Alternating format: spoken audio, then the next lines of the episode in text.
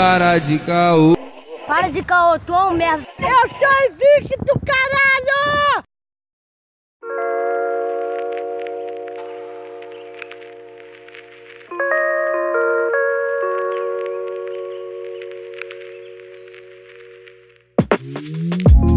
Salve, salve rapaziada, começando mais um CaoCast diretamente aqui em Água Santa. Agora eu tô com essa mania de falar de onde eu tô. Coisas que pega, né, com as amizades. Fala comigo, padrinho. É, mano, tem que falar de onde é, cara. Porque eu sou Lucas Angeleste, estou diretamente de São Gonçalo, filho. O dia que eu estiver em Paris, eu vou avisar que eu tô em Paris. Mas eu tô em São Gonçalo, amigo, enclausurado na quarentena. Tô aqui, eu, meu vinho e minhas azeitonas. Tranquilidade? Segue o fluxo, pô. Eu sou a Ingra, novamente aqui no Calcast para falar de um assunto importante, mas que não é o meu lugar de fala. É sim, querida. É, é o, se não tem lugar de fala agora, eu não sei onde tem mais. Não, eu- hoje eu tô fala. Eu quero, eu quero mais gente de São Gonçalo aqui, mano. Quero mais gente de São Gonçalo. Uou, chegou! e aí, gente? e aí, gente? DJ MTV. Chegou aqui, ó, Juan, São Gonçalo, publicitário de novo, especialista em assuntos BBB, cancelamento e tentando não ser um macho escroto em 2020. Esse aqui é Gonçalense, aqui é Guilherme. Tô em São Paulo, mas sou Gonçalense aqui a trabalho, como consultor de inovação, biólogo, empreendedor e também tentando não ser mais tóxico que o Covid. Que isso, tá maluco. Aí, Lucas. Por três segundos eu pensei que tava o Atila, mas. We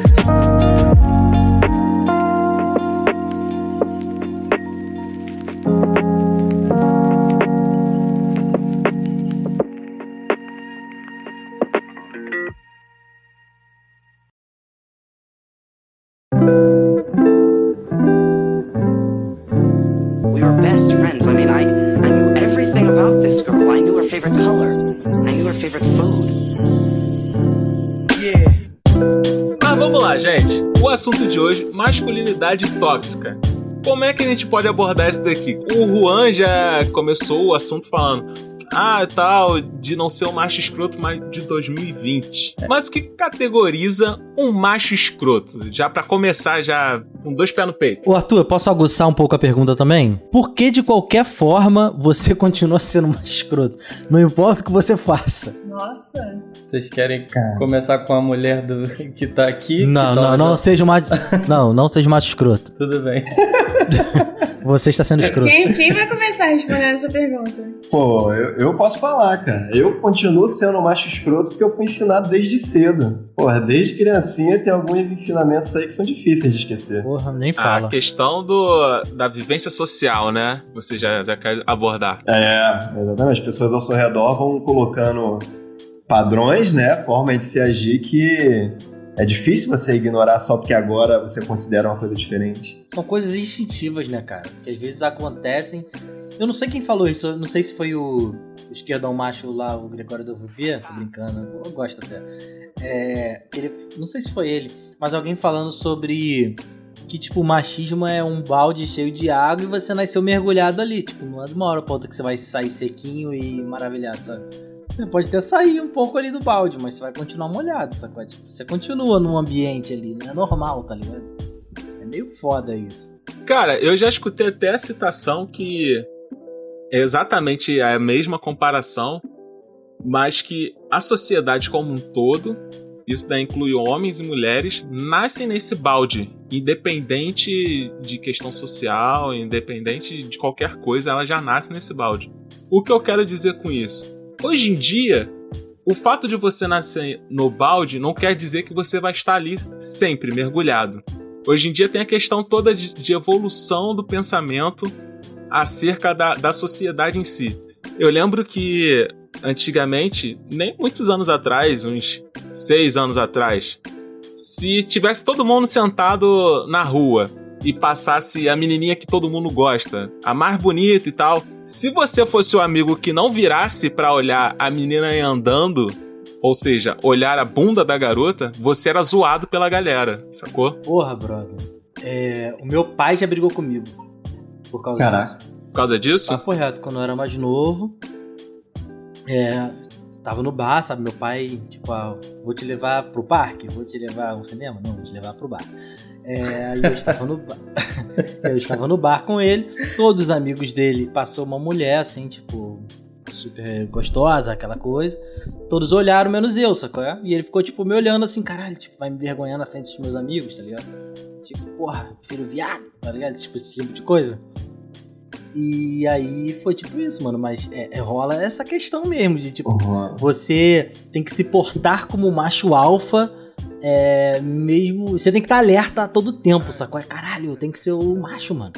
Tá ligado? Tem um bagulho ali pra, pra pegar e tal. Vamos pegar. E são nos mínimos detalhes, sacou? É, é meio foda.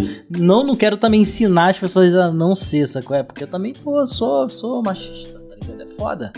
É meio foda. Prejudica o homem pra caralho, assim. Não, prejudica demais. Tem várias consequências que, que trazem pro homem de emocionais, físicas, de como que isso impacta. Mas o que eu ia falar, principalmente, é que você contou uma história dessa influência negativa, né?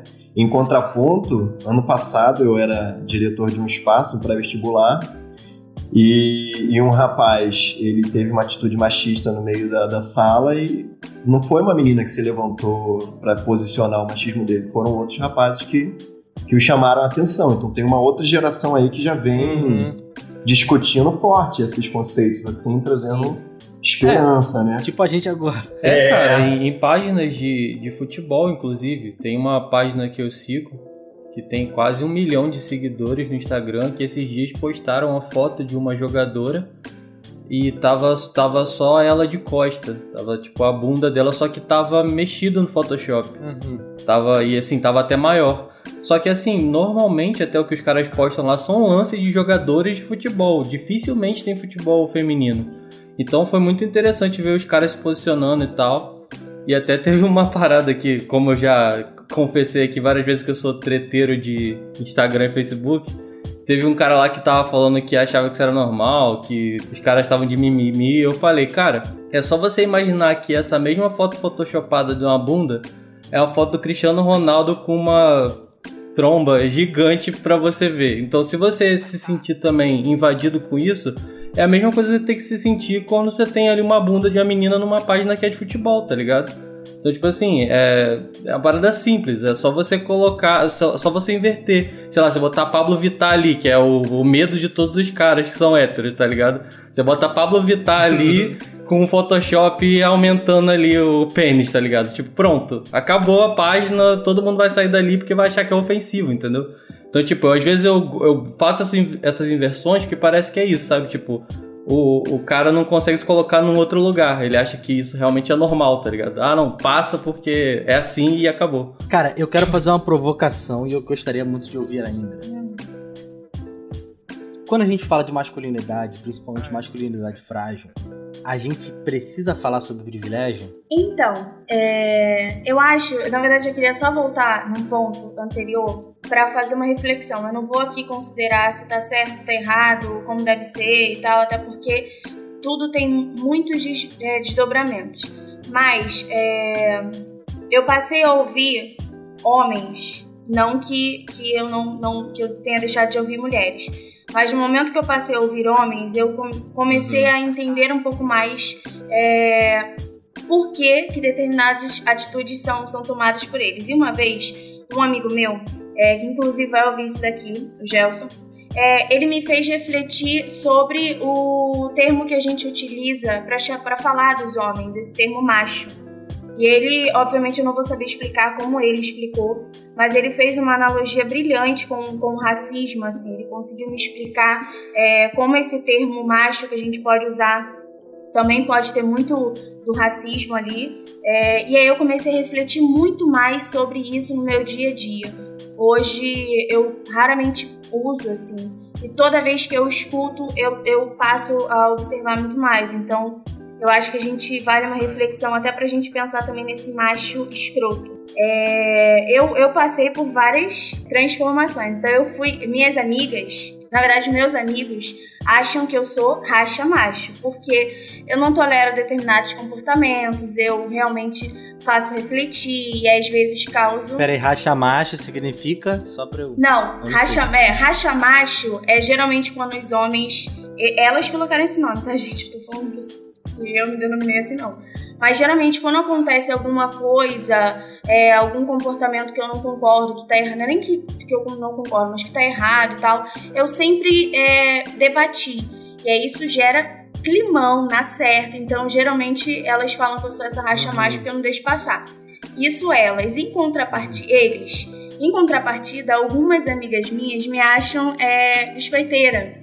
Justamente porque eu decidi, em determinado ponto da minha vida, fazer é, o contrário, o exercício contrário de ouvir os homens. Não tô dizendo que mulheres não precisam ser escutadas também, tá, mulheres? Mas, é, principalmente quando eu fui trabalhar em escola, eu comecei a ter muito contato com meninos. É, e isso me fez refletir muito, assim, porque eu percebo como o machismo tá ali permeado na educação deles e concordo com o que o Juan falou, eu acho, é, que eles já estão vindo de uma maneira diferente. Eles estão observando que isso está sendo posto para eles, mas já estão trazendo essa reflexão. Então eu comecei a observar o comportamento dos meninos na escola e eu parei para pensar em como a masculinidade realmente faz muito mal, assim, essa masculinidade tóxica. Porque desde pequeno você tá sendo moldado daquele jeito.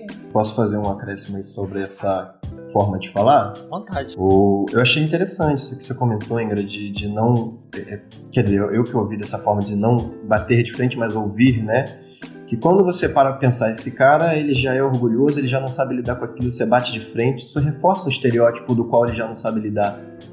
Mas quando você pensa numa forma educativa, onde você conversa e ouve, vai pela empatia, talvez você alcance uma parte ali do sentimento dele que até então ele não foi ouvido, né? Até então ele nunca percebeu. É, um combate agressivo provavelmente vai trazer mais agressividade, o que esse macho já está acostumado a fazer, né? O que esse homem já está acostumado a colocar para fora. Agora, se você tem uma, uma- um questionamento sensível para com ele, talvez traga uma outra percepção ali dentro, né? Cara, eu quero até voltar ao ponto em que a Ingra falou sobre a denominação macho, né?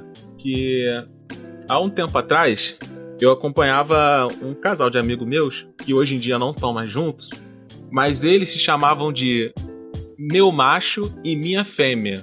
e aí, um dia, uma amiga nossa, assim, que não é do casal, né? é Fora do casal, uma amiga nossa chegou e falou assim: Cara, isso daí é tenebroso você chamar ela de fêmea, não sei o quê. Só que ela não sabia que a menina, na ocasião, que era do relacionamento, chamava o outro de meu macho. Ela não sabia, ela só tinha escutado do cara, né? Uhum. Ela, não, porque minha fêmea, não sei o que, não sei o que lá. Ela, caraca, isso daí é tenebroso, que não sei o que, você não pode chamar ela assim, que blá blá blá. E aí a gente entra também muito do contexto, né? Que é complicado você tá meio de fora e não entende muito o contexto e a situação em que cada pessoa se encontra. O que eu quero dizer com isso é o seguinte: às vezes a, o jeito de se portar com uma certa pessoa pode não ser ofensivo para essa pessoa de acordo com a amizade ou entrosamento que ela tem. Um parceirão meu, parceirão, parceirão, o Wallace, é. Porra, mano, até queria dizer aqui no meio do podcast, mano, maior saudade de tu, saudade real mesmo. Que serviu junto comigo e que ele só me refer... ele só se referia comigo, cara, como macaco. Só se referia comigo como macaco. Só assim.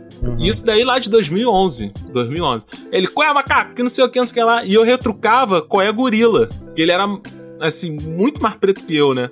Mas a, a situação era o seguinte: em que a gente não se retratava com racismo. Entre nós não tinha racismo. Mas pro pessoal de fora existia racismo. E a gente foi obrigado a dar esses apelidos, se, se relacionar assim, é, mais internamente do que quando a gente estava em público. Quando a gente estava em público, que a gente se chamava assim, cara, era um Deus nos acuda. E até porque eu sou mais um pouquinho mais claro do que o Wallace, teve uma situação em que a gente passou. Cara, quer dizer, eu passei vergonha justamente porque uma pessoa de fora entrou na nossa conversa e fez um escândalo no ponto de ônibus. Então, é. A situação hoje em dia também tem esse negócio assim da, da sociedade de fora pra parte de dentro. Ou vocês acham que não? Eu- E que tudo é. É Cara, Eu válido acho que é, são, eu acho que são coisas diferentes que você falou, assim. É, na sua relação com o seu, seu amigo, Hum. sei lá, existe afeto ali na maneira como vocês se chamam, ou o casal, se o, caja, o casal tá, tá decidido a se chamar assim. Mas eu acho que é, essa reflexão que esse meu amigo me fez é, pensar sobre o termo macho e o macho escroto, e que é muito utilizado, que eu não tô aqui para julgar se é certo ou errado, mas ele me fez refletir Uhum. sobre um outro contexto, o que, o que se leva a, a essa expressão, sabe? É muito mais profundo, não é uma questão de. é, não, não é carinhoso. Quando você tá falando com um cara mais escroto, você não tá sendo carinhoso com ele, não é uma relação de amigo e tal. Não, mas não, mas aí que eu tô te falando. A situação, se eu chegar numa praça pública e chamar uma outra pessoa de macaca, automaticamente você está sendo preconceituoso. E se uma pessoa chegar pra outra numa praça pública e falar assim, pô, tu é um macho escroto, ela automaticamente pra sociedade de fora está sendo uma pessoa ofensiva com a outra, mesmo sem saber a, a parte é, de, de amizade ou então entrosamento da, da mesma ali que tá presente. Eu acho o seguinte, eu não tô aqui pra cagar regra nem nada, mas eu acho que quando você avalia uma situação de fora, sem levar em consideração os, os elementos que estão impostos ali, eu acho que você pode acabar cometendo um erro. Não tô dizendo que tá certo, que eu tô certo, que eu tô errado, nem nada. Eu só acho que você pode acabar cometendo um erro. Eu tenho três coisas pra falar sobre isso. A primeira Claro? é que ne- nessa situação que você comentou, a primeira coisa que me choca mais é a gente usar o pronome possessivo pra outra pessoa, meu. Tipo, isso pra mim já é muito problemático na minha cabeça, mas acho que nem vem ao, ao caso. Assim, acho que desde o fato de você falar meu, minha, eu acho que isso aí já é bem problemático, mas enfim, vamos, vamos seguir.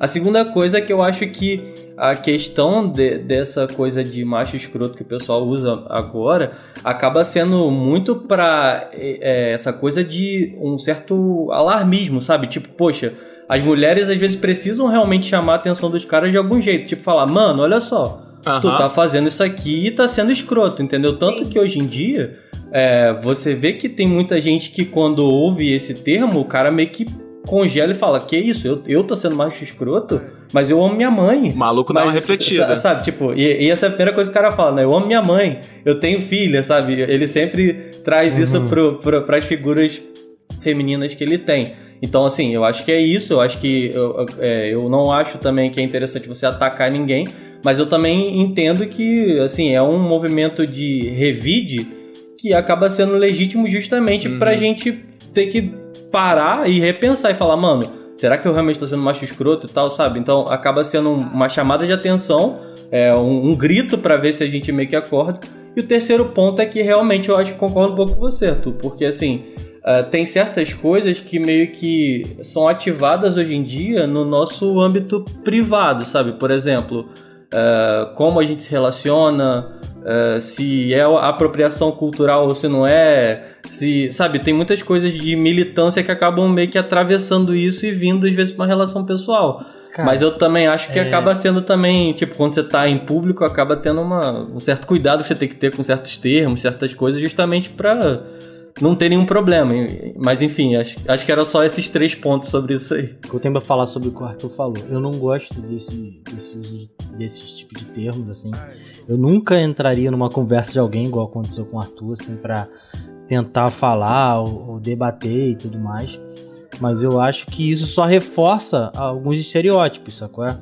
Tipo, é, você acaba querendo zoar alguém, sacou? É, naquilo que realmente pode atingir ela, tá ligado? Tipo, por exemplo, até o Uhum. uso de, do termo, porra, pra caralho, assim, Rio de Janeiro, mano, o pessoal usa o dia inteiro viado, sacou? É, viado. Qual é viado? Não sei o que, qual é viado? Não sei o que. Mas, às vezes, numa entonação diferente, aquilo pode atingir aquela pessoa de uma forma, caralho, porra. Sabe? E às vezes você acaba descredibilizando toda uma ideia porque você tá usando aquele termo de uma forma errada, sabe? Eu acho que o peso da palavra é enorme. Mas Sacou? aí É, tem tipo- até um adendo quanto a isso também, é que é o seguinte, é que macho nunca, nunca foi ofensivo pra ninguém. Não, até não, então, entendeu? Tipo, não, macho sim, não, Exato. é. Eu, eu, agi- Exato, eu, eu vou passar por isso. Eu vou, eu vou passar por isso, só, só, só pra concluir, Desculpa, assim. mal. Então vai lá, vai lá. Não, Discorre, discorre. Não, não. Tipo, em relação a, esses termos, principalmente de racismo e tudo mais, homofobia, eu acho super super complicado. O viado é um termo que às vezes tá no meu vocabulário, porque, pô, Rio de Janeiro, sabe qual é?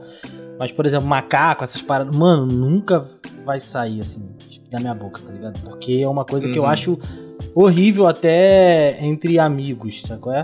Mas no âmbito particular, brother, até partindo um pouco agora pro lance machistão, tá ligado? É, às vezes rola do homem num casal e tudo mais. Eles estão num ato de sexo ali e falam determinadas coisas que não falariam em público, tá ligado? Tipo, porra, vadia, tá ligado? Esse tipo de coisa que é, em público seria polêmico pra caralho, mas às vezes no particular aquela mulher gosta de ser chamada de vadia, tá ligado?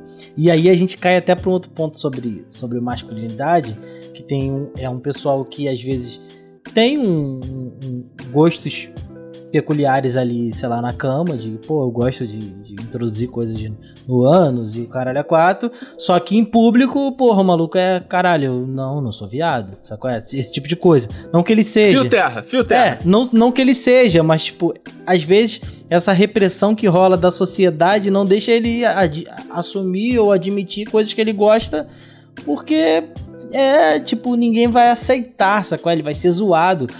Por isso, mano, muito pra caralho é beça, assim, eu, eu saí de várias amizades, sacou? Tipo, eu não sou o cara que senta na esquina e troca papo, assim, sacou? Ah, vou sentar aqui na esquina de casa e ficar trocando ideia a tarde toda, sacou? Não, mano. Porque às vezes o ambiente é tóxico mesmo, sacou? É tóxico mesmo. E, e isso me faz mal, sempre fez, sacou? E é difícil você admitir. Por isso que eu toquei no assunto do privilégio, tá ligado? Você, como homem, tá ali na esquina parado, porra, ah, tô vendo a mulher passar, tá ligado? Mano, você tá com uma porrada de homem ali, sacou? É a mulher que tá sendo oprimida, você tá na posição de privilégio de tá à vontade numa esquina às 11 horas da noite, sacou? É, A mulher, ela tá boladíssima de estar passando ali 11 horas da noite tá ligado? Por isso que eu toquei no ponto do privilégio, sacou? É que eu acho que tudo passa de, por isso. Porque eu acho que o homem tem é o privilégio de falar, porra, eu estou sendo tóxico, Mac, tá ligado? Eu acho que a mulher, o gay, sacou? Não tem esse privilégio de falar, porra, tipo, caralho, estou sendo tóxico, Mac. Ele vai ser o primeiro a ser julgado, sacou? E às vezes o privilégio também de você estar num grupo que talvez vai te ouvir por você ser homem, né? Porque, por exemplo, é, você tem muitas vezes, e já aconteceu isso várias vezes, é, do, do cara, sei lá, tipo, tá numa discussão, por exemplo, dão em cima da menina. O cara chega aí fala, pô, ela tá comigo. Aí você vê que o outro cara pede desculpa pro cara Sim, que mano, tá com a balada. menina. Não chega e pede desculpa pra menina. Já teve uma, uma, uma namorada minha que aconteceu isso, que o cara chegou e pediu desculpa pra mim. Eu falei, não, mano, você tem que pedir desculpa pra ela. Eu, eu tô aqui de boa, você tem que falar com ela. É ela que você tava conversando aí, entendeu? Então, sabe, tipo, é- isso é muito doido, sabe? Como às vezes a gente parece que o respeito ele vem só quando é de um homem pra outro, sabe? Não, é porque eu tava na sua posse. Mas se ela tivesse sozinho, tá tudo bem, tá legitimado falar desse jeito, tá ligado? Tipo, isso é bem, bem doente. Até mesmo na situação de, tipo, a pessoa tá dizendo não, a pessoa tá dizendo que não quer, que não pode, que namora, que não sei o que, e a pessoa insiste, né? E só para quando entra o homem da jogada. Isso daí me deixa muito puto, cara. Muito puto mesmo, de verdade. É, de namorada minha tá lá falando assim, tipo, pô, cara, não, não, não quero, não posso, não sei o que, namoro, que blá blá blá. Aí o cara, ah, não namora nada, que não sei o que. Namora, namora assim, ele tá ali te olhando, cara. Aí a pessoa olha assim pra mim, eu tô olhando de fato. Aí o cara, pô, mano, então já valeu. Foi Aí mal. eu fico, caralho, cara, por que, por que a pessoa não foi embora quando ela falou não na primeira Pô, vez? o- o- eu sempre fico pensando Arthur, nisso, cara. Arthur, mas vamos, convenhamos aqui. Hum. Esse é o episódio pra gente se explanar e deixar fluir, sacou? Quantas vezes isso inflou Ah. o seu ego másculo, tá ligado? Caralho, o maluco meteu o pé, brother. Tá ligado? Me viu, porra, negãozão, tá ligado? Maluco pá. Não, cara, nem passou pela minha cabeça, porque o que passa pela minha cabeça é somente o seguinte: porra, por que o cara não vai embora no primeiro não? Por quê? Você já, Sabe? você já fez isso, mano? Pô, mano, Você já foi embora no meio do primeiro ah, não? não? Beleza, pô, direto. Lucas, sempre fiz Mas isso. quantas vezes Ah, você que, não não foi no não e acabou ficando com a pessoa e levou isso como regra? Como assim? Tipo, por exemplo, você não foi no não, sabe qual é? Tipo, aí acabou ficando com a menina. Não, não teve. Não teve. Nunca Não aconteceu teve. isso com você? Ah, não? Beleza. Cara, eu nunca insisti. Nunca insisti. Nunca, nunca, nunca insisti na minha vida. Que não é não. Uhum. Eu sempre achei muito escroto, muito escroto, desde adolescente, cara. Quando eu comecei a Não, sair. eu tô tal, falando porque a cultura ficavam, Pô, mano, disso- ela quase ficou contigo. Tá ligado? Não, nunca gostei. Quando, quando chegava assim pra mim, pô, mano, se você insistisse ali, ela ia ficar contigo, porque ela ficou te olhando quando você foi embora, e eu ficava, pô, brother, a pessoa falou não, e aí? Porque esse é o ensinamento, né? Digamos assim. Eu aposto que qualquer pessoa mais velha deve ter falado isso pra você. Sacou? Ah, tem que ter a lábia. Tá ligado? Chegar. Não, é exatamente como eu te falei agora. Vários amigos meus, quando eu chegava, voltava, aí falava assim, pô, mano, ela tá ali olhando, não sei o que, tá comentando com as amigas. Eu, pô, Leque, mas ela disse não. Pô, Ah, cara, mas ela ficou de charme. Eu ficava, pô, Leque, olha só, se a pessoa quer, ela não vai ficar de charme. Pode até ficar, mas se ela disse não, eu vou acreditar na palavra dela, mano. Cara, é, e pra mim a coisa mais escrota disso tudo, a coisa mais escrota do planeta Terra que um homem pode fazer, nunca fui de acordo com isso, é do bagulho assim, por exemplo, ele foi rejeitado numa balada ou algo do tipo. Aí ele volta tipo assim, ah, tomando cu cheio de merda, pô. Sabe qual é? Tipo, ah, ou xinga a Ah. menina, sabe qual é? Eu já vi isso, eu fiquei assim, caralho, mano, que maluco já vi babaca, tá ligado? Tipo, por exemplo, a Ingra tá numa festa, o maluco chega nela, ela fala, não, cara. Ele insiste, ela, ah, sai escrotão. Aí ele, ah, toma no cu, pô. Não sei o quê. Barará, porra, mora em Campo Grande. Tá achando que é quem? tá ligado? Olha só, os homens que apresentam esses, esse comportamento que vocês estão falando, eu acho que teve todo um contexto, teve todo um histórico antes, sabe? E se a gente vai refletir, é, eu pensando aqui em conversar com vocês sobre masculinidade tóxica que eu quero ouvir de fato, eu quero entender onde começa essa masculinidade tóxica, sabe? Onde que começa? Porque eu, eu tenho observado, e muito do que as minhas amigas me mandaram aqui, por exemplo, é sobre os homens e, e afeto. Hum. A, a pouca demonstração de afeto, que não, não é só, ah, eu sou uma pessoa fria. Não. É todo um contexto de ser homem e não pode expor muito seus sentimentos, não pode falar muito. Quantos homens se abrem para outros homens ou para mulheres para falar sobre seus sentimentos, sobre tristeza, sobre angústia, sobre ansiedade? É, é, assim, parar para pensar, por exemplo, que homens não procuram é, se cuidar, não procuram médico, não procuram psicólogo, não, não, não, não procuram se cuidar, se pensar em, em, em refletir sobre aquilo que eles estão sentindo. Parece que é, naturaliza aquilo, sabe? Então acho que a gente tem que voltar algumas casas e pensar quando que isso é, vocês observam que isso tá em vocês. Com esses, esses sentimentos, homem não pede ajuda, homem dificilmente pede ajuda, tem muita dificuldade para se abrir e pedir ajuda pro outro. Então eu queria entender de vocês isso. O Guilherme é a melhor pessoa pra falar disso, porque o vídeo que trouxe ele aqui era basicamente sobre isso, né, Guilherme? É, vai por aí, eu ia até comentar aqui agora. Quando você fala de masculinidade tóxica, tem três situações, né? Três características que a gente é ensinado desde de criança, assim, né? Uma é, é a hipersexualidade, é de que macho que é macho sempre quer e sempre vai conseguir, porque você é Uhum. super sexual, você só é homem se você pegar, né? É, Outra característica é o homem atlético, forte, né? Todo homem ele é forte, todo homem ele é musculoso.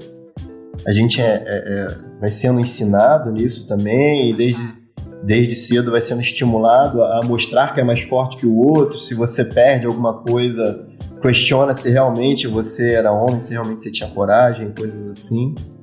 E a terceira característica é a gente é ensinado a não sentir, né? A gente, quando chora a primeira vez, pergunta se você é um homem ou é um rato e coisas parecidas, né? Se você chora, vai questionar se realmente é, é, isso é algo de um homem fazer, né? Essas três características a gente é ensinado desde cedo e vai trazer impactos imensos, né? Homens morrem mais, morrem mais tanto por acidentes quanto por problemas psicológicos. É, assassinam mais e são mais assassinados.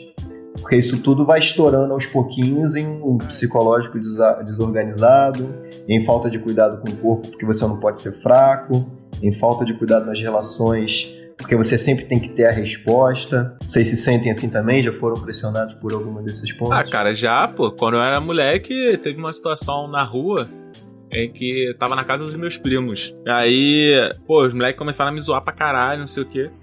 E eu comecei a chorar, tá ligado? Aí eu fui pra casa dele. Entrei, não quis mais ficar na rua.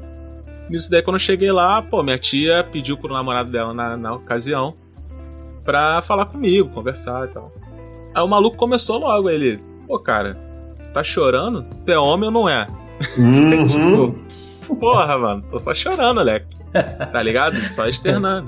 Cara, E aí ele ele foi e mandou, não, porque quando for assim você tem que enfrentar, que blá blá blá, que tal, tal, tal. Porque você não pode deixar eles ficarem fazendo isso daí contigo. Em pontos, em certos pontos, cara, eu concordo com ele, sabe? Tipo, porra, tu tá, tá lá sendo zoado.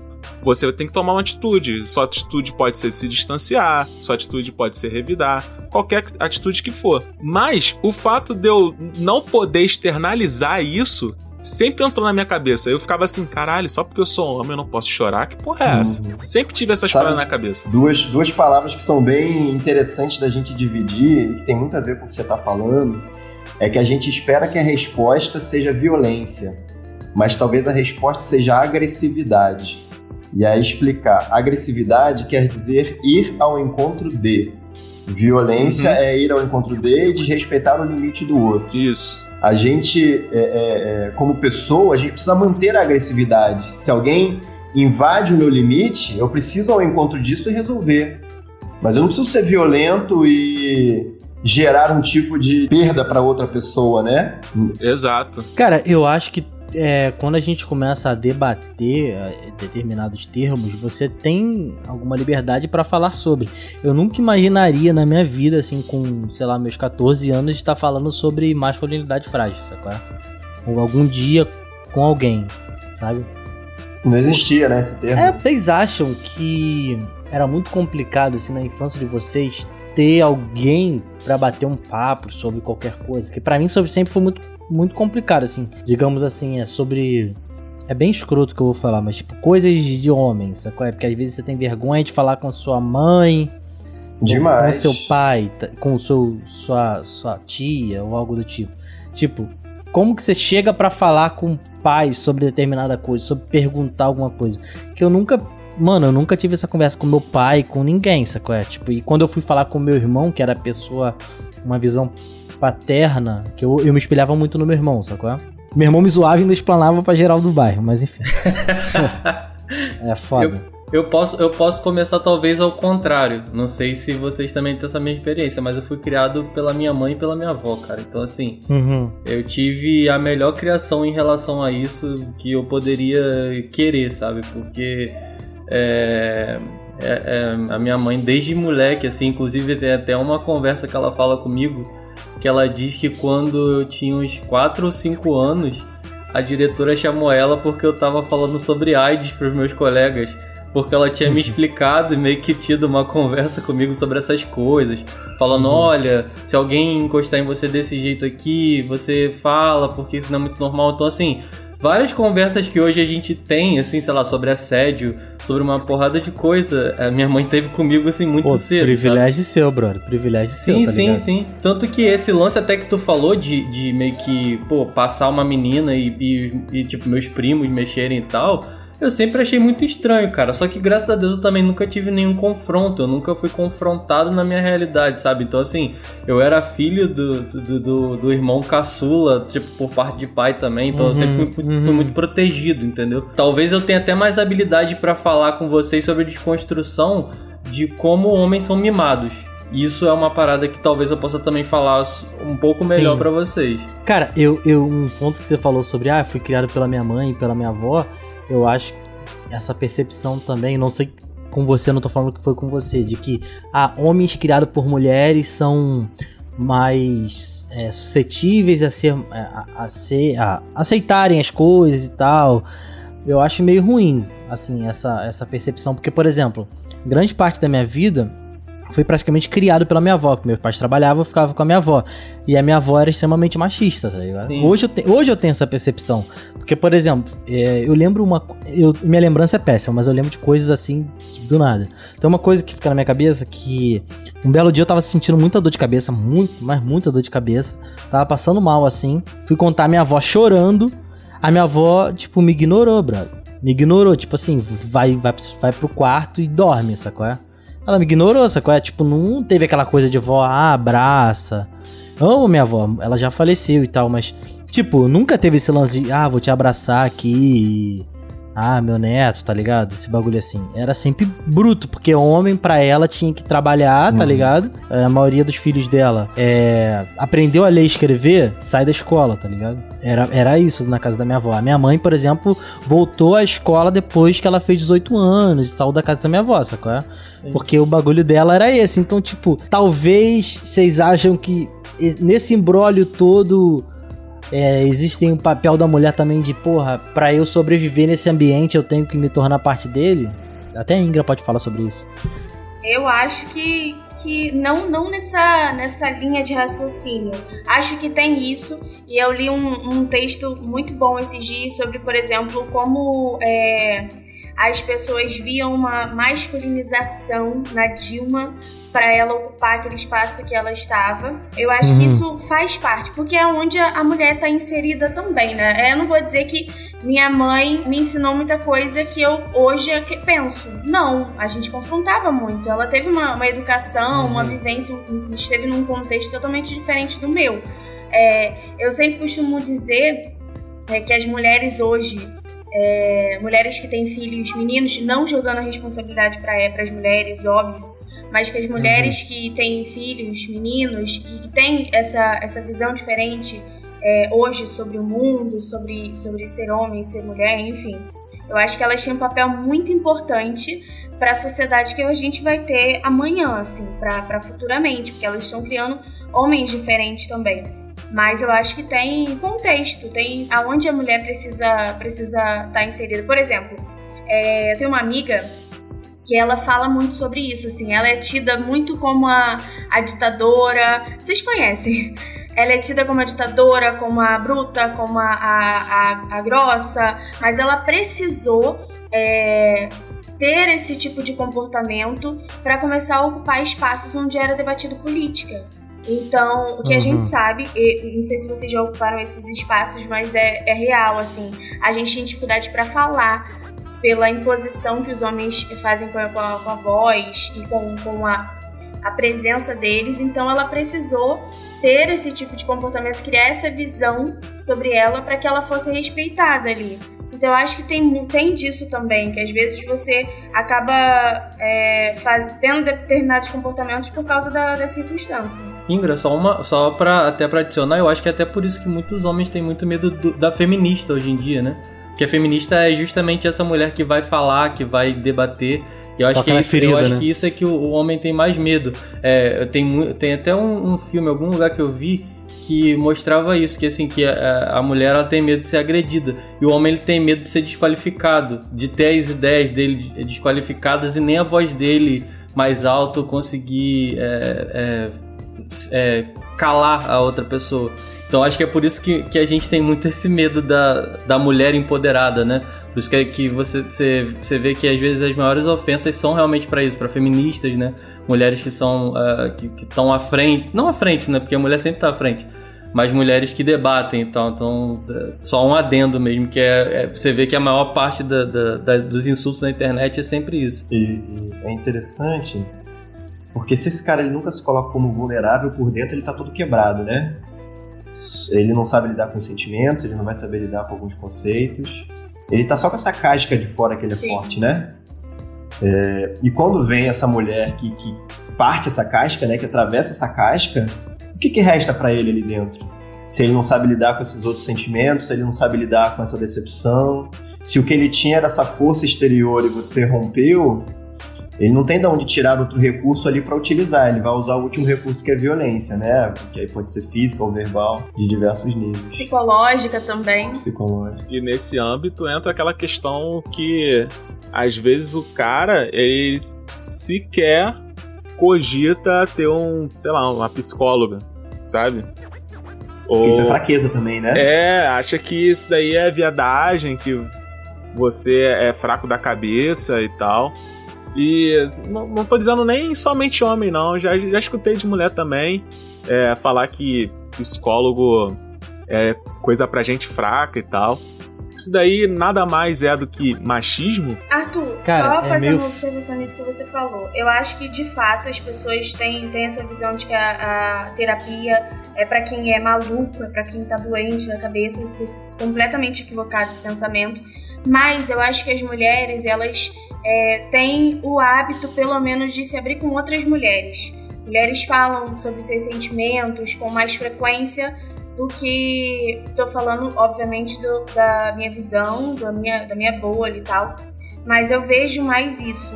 Agora, vocês, vocês têm esse hábito de, de falar sobre sentimentos, de expor tristeza, é, medo, é, fracasso. Existe isso? Vocês falaram muito, por exemplo, das experiências de vocês de infância. Mas homens, adultos, vocês têm isso? Não, Cara. mas então, Ingra, é justamente isso daí que eu tô, tô querendo saber. O fato de você procurar outra pessoa pra se expor é considerado machismo quando você não consegue fazer isso?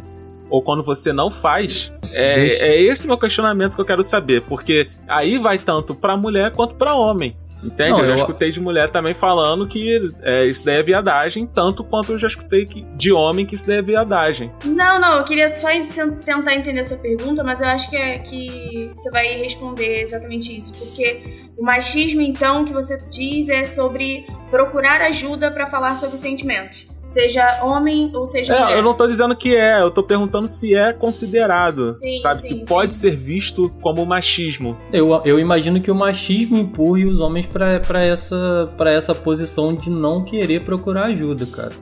Porque aí, é, é, acho que até o Guilherme que fala muito bem disso, que é o fato de você sempre ter uma resposta, você já ter aquilo ali é, já, tipo, de pronto, sabe? E quando você Famosa duvida... defensiva. Não, eu, eu acho que... Pode, pode falar, Guilherme, acho que você vai, vai até falar melhor que Eu eu. ia só complementar. Se o seu chefe patriarcal, né, em algum nível você acredita na sua mente que é você que manda, como é que eu não vou ter a resposta sobre mim? Como é que eu não vou ter a resposta pro outro? Eu vou precisar de outra pessoa para me explicar? É, é, quebra o que ele é, né? Eu acho que, realmente, se se é machismo, eu não sei, mas com certeza é fruto dessa situação toda. entendi. E só pra responder aqui o questionamento da Ingra, é, eu frequentemente tenho aqueles negócios de. Não sei, eu não sei se denomina assim, mas é a crise de identidade, né? De você se perguntar das coisas, se você tá indo certo, pelo caminho certo, quer dizer, se você tá, tá feliz, se você tá triste e tal. E o meu único local de escape é com a minha irmã, que mora aqui comigo, e minha namorada, assim, eu não digo que eles são os únicos exemplos, mas o fato de eu fazer isso daí somente com elas seria um tipo de machismo, porque pela minha visão de agora, eu analisando agora o que a Ingra tá dizendo, eu nunca, eu acho que eu nunca me, me expus assim com meus amigos, sabe? Tem um amigo, sim, que, que a gente conversa sobre isso, mas é assim, entre a roda de todos os amigos, que são poucos, né, claro, mas eu acho que eu nunca me expus. Será que isso é um reflexo de machismo em mim? Eu acho. Então, eu acho essa observação muito interessante e eu, eu não vou ter essa resposta, obviamente, mas eu acho que faz. é, O legal é essa reflexão, sabe? Eu tava vendo um vídeo esses dias sobre isso, porque geralmente os homens, quando vão se abrir, quando vão falar sobre seus sentimentos, eles falam com mulheres, dificilmente falam com homens. E aí, eu- é, essa é, é, é a minha procura, assim, é o que eu quero entender. Por que, que vocês acham que isso acontece, sabe? Então eu acho que foi ótima essa reflexão do Arthur. Mas eu acho que é muito pelo fato de, do que você falou antes mesmo, Arthur. Acho que é o medo da gastação, entendeu? O medo de você falar assim, pô, mano, caraca, ah, sei lá, tô broxando direto com minha mulher. Aí do nada você tá na roda de amigos e mulher, caralho, broxão, entendeu? Tipo, sabe, eu acho que é o medo de você, você ser exposto de uma coisa sua, assim, ou de você ser julgado, sabe? Porque às vezes quando você fala com uma amiga, você tem aquela, aquela aquele preconceito, né? Aquela predisposição de achar que ela entende mais sobre sentimento do que aquele amigo seu que é seu parceiro, tá ali na, na hora da zoeira e tudo mais, mas na hora de talvez quando tiver que falar sério, ele não vai é, tá tão aberto a isso, entendeu? Então eu acho que é um reflexo sim de machismo, entendeu? Da gente às vezes con- confiar mais em mulheres pra gente falar sério, é, e de, e de fraqueza da gente do que com outro cara que a gente conhece, entendeu? O, o que o Arthur falou me gerou uma reflexão interessante aqui da minha história, assim. E eu não, não soube falar dos meus sentimentos até ter uma depressão aos 25. É, aos 13, na verdade, eu, eu paro de chorar, eu decidi não chorar mais, não demonstrar sentimentos desse tipo. Aos 25, isso vai explodir, eu tenho uma depressão. E aí, o que, que tem a ver com o que o Arthur falou, né? Eu, eu era esse cara que me posicionava sempre de uma forma forte e tinha as respostas e as pessoas esperavam que eu fizesse as coisas, né? Essa, essa postura bem intenção dominante, assim. E eu percebi que eu precisava falar dos meus sentimentos e como eu era quem normalmente ditava as regras do grupo e eu comecei a falar sobre sentimentos, os outros homens se sentiram à vontade para falar também, entendeu? Não gerou o, o, a gastação original e meio que foi um sistema contra, sabe como é? Gerou uma reação em cadeia, né? Do lado positivo. É, e hoje tem um grupo, pô, bem legal, cara. Tem um grupo de amigos, assim, meu irmão, pelo menos cinco amigos que se importam de falar e conversam de forma bem franca mesmo mas que realmente não é algo comum, assim. Não direi que em qualquer lugar que eu chego eu me sinto à vontade para falar sobre os sentimentos. E é legal São esse lance que o Guilherme falou, porque às vezes é por isso que eu, que eu fico tão triste, cara, quando eu vejo, tipo, sei lá, jogador de futebol, esses caras meio que meio reforçando algum estereótipo machista, alguma parada assim, porque são justamente às vezes os caras que se falarem alguma coisa talvez os outros caras parem para ouvir desse mesmo jeito que aconteceu com o ciclo do, do, do Guilherme, sabe? É, sei lá, se Cristiano uhum. Ronaldo fala, pô, gente, para de com bater certeza. na mulher de vocês, que isso aí não é legal não. Talvez o cara fale assim, caraca, mano, o maluco é o melhor do mundo tá falando isso, entendeu? Não tô dizendo que isso é justificativa pro cara, tipo, é só assim que o cara tem que ouvir, não, mas eu tô dizendo que assim, realmente tem alguns casos mais extremos que talvez uma voz que fala outras coisas que o cara ouve, se ele também começa a falar isso que o cara nunca parou para pensar, pode ser um tipo de gatilho para o cara repensar algumas coisas, entendeu? Entendi. Nós temos um, um viés cognitivo, nós somos extremamente suscetíveis à autoridade. Pessoas com uniforme, pessoas que pareçam importantes. Exatamente. Nós somos extremamente suscetíveis a essas influências, assim. Então, quando alguém com influência realmente fala, é, é, muda muito a percepção das pessoas. Isso daí de vocês, o relato de vocês até me lembrou que o Terry Crew, aquele pai Sim. do Chris, famoso pai do Chris, ele veio a público anunciar que era viciado em pornografia. Pornografia. Que ele tava fazendo um tratamento para isso e tal. Aí o nego foi e perguntou, né? Pô, cara, mas sabe, é um, um tipo de coisa que você poderia morrer sem contar. Aí o nego foi e questionou isso daí pra ele. Pô, cara, você poderia morrer sem contar sobre isso, sabe? Você poderia ser viciado e fechou. Aí ele, não, eu não poderia não, porque isso daí tava afetando diretamente meu relacionamento com a minha mulher. E quando afetou o meu relacionamento com a minha mulher, aí é, entra num outro âmbito e eu acho que eu precisava vir a público falar disso, porque vindo a público falando sobre isso, eu não só alivio muitas coisas que eu me sinto é, culpado, como pode ter outros casos em que acontece daí também e que essa pessoa possa se sentir inspirada por mim para ir procurar um tratamento. Cara, é foda. A, a situação aqui, então, para mim, entra no, no seguinte: até onde é simplesmente confiança no próximo e masculinidade frágil? É, cara, eu tô um tempão aqui só ouvindo. Então eu acho que eu, eu, tinha tanta coisa pra falar que eu acho que eu tentei aglutinar um pensamento aqui. É, puxando pelo que o Juan falou Mas sobre. Tu vai responder minha pergunta? Sim, amigão, calma. puxando, puxando. Não, porque esse moleque tem devaneios. Sim, sim. Puxando pelo que o Juan falou, cara, sobre futebol, eu acho que parte muito além dos jogadores. Eu acho que parte até pelas marcas, pelos times se posicionarem, sacou? Tudo é, é relacionado à fraqueza, sacou? Até pelo que o Arthur falou também. Por exemplo, ah, quando um, um, algum jogador de futebol se posicionou de uma forma sei lá, digamos, homossexual, bem, com muitas aspas assim, ele foi julgado, sacou? Perdeu contrato de TV, tipo Richarlison, sacou? É um ótimo jogador de futebol. É, do São e Paulo. E ele nem se assumiu gay nunca, mano. E ele pra nunca se assumiu ideia. gay. Ele nunca nem se assumiu, mano. Ele nem precisa, tá ligado? Mas ele nunca Sim. nada, nada. E ele foi super julgado, perdeu o contrato de, de, de, de, marca e tal. Tipo, o maluco não tá nem num grande time e ele é, tipo, joga bem pra caramba, sacou? Então eu acho que parte muito do posicionamento da sociedade, sacou? Tipo, das instituições. Ali, porra, o time de futebol, o Flamengo, sacou? É porra. Não, brother, a gente tem um jogador gay tipo, foda-se, é isso. Vamos perder o contrato tal? Vamos, mas é isso. Vamos assumir a responsabilidade para fazer alguma coisa mudar. Passando Melhor pro... do que ter goleiro assassino, né? Exatamente, exatamente. As pessoas abraçam ele até hoje. Mas vamos lá. Passando por um âmbito mais pessoal, eu acho que passa muito pela questão da parecer fraco, sacou? É? Porque essa questão da masculinidade parece que você tem que estar sempre se auto-assumindo forte, sacou? É? Você é sempre forte, até pelo que o Guilherme falou também, você é sempre forte, você não chora, você é a pessoa que vai prover isso. Você tem que ser o homem, sacou? Você tem que ser aquela coisa, porra, você é um homem ou um rato. Um exemplo até particular, assim, que, que é foda. Eu acabo tentando não falar sobre mim, mas é, tem que falar sobre mim. Por exemplo, Esse meu lugar pai. de fala, cara, aproveita. E meu pai, meu pai, por exemplo. Meu pai é a pessoa que era o, o machistão e depois de muito tempo que eu fui entender o que, que era isso. É, quando eu era mais novo, meu pai, ele queria me ensinar diversas coisas da do universo masculino ali do fazer, sabe? Tipo, eu tinha que ser o eletricista, tinha que ser o pedreiro, tinha que ser o pintor, tá ligado? Eu tinha que ser o é, mecânico hidráulico. E aí, tipo, ele falava direto pra mim, tipo, ah, pô, pega pra mim lá a chave inglesa. E aí, se eu não soubesse o que é a chave inglesa, aí ele falava, porra, aí, ó, quando você tiver mais velho, você vai chamar uma pessoa pra ir à sua casa é, mexer lá no cano e ele vai comer sua mulher, tá ligado? Caraca, conexão. Papo reto. Ele, mano, tipo, você com 10 anos, mano, ouvindo isso, tá ligado? Nunca nem beijei na boca, tá ligado?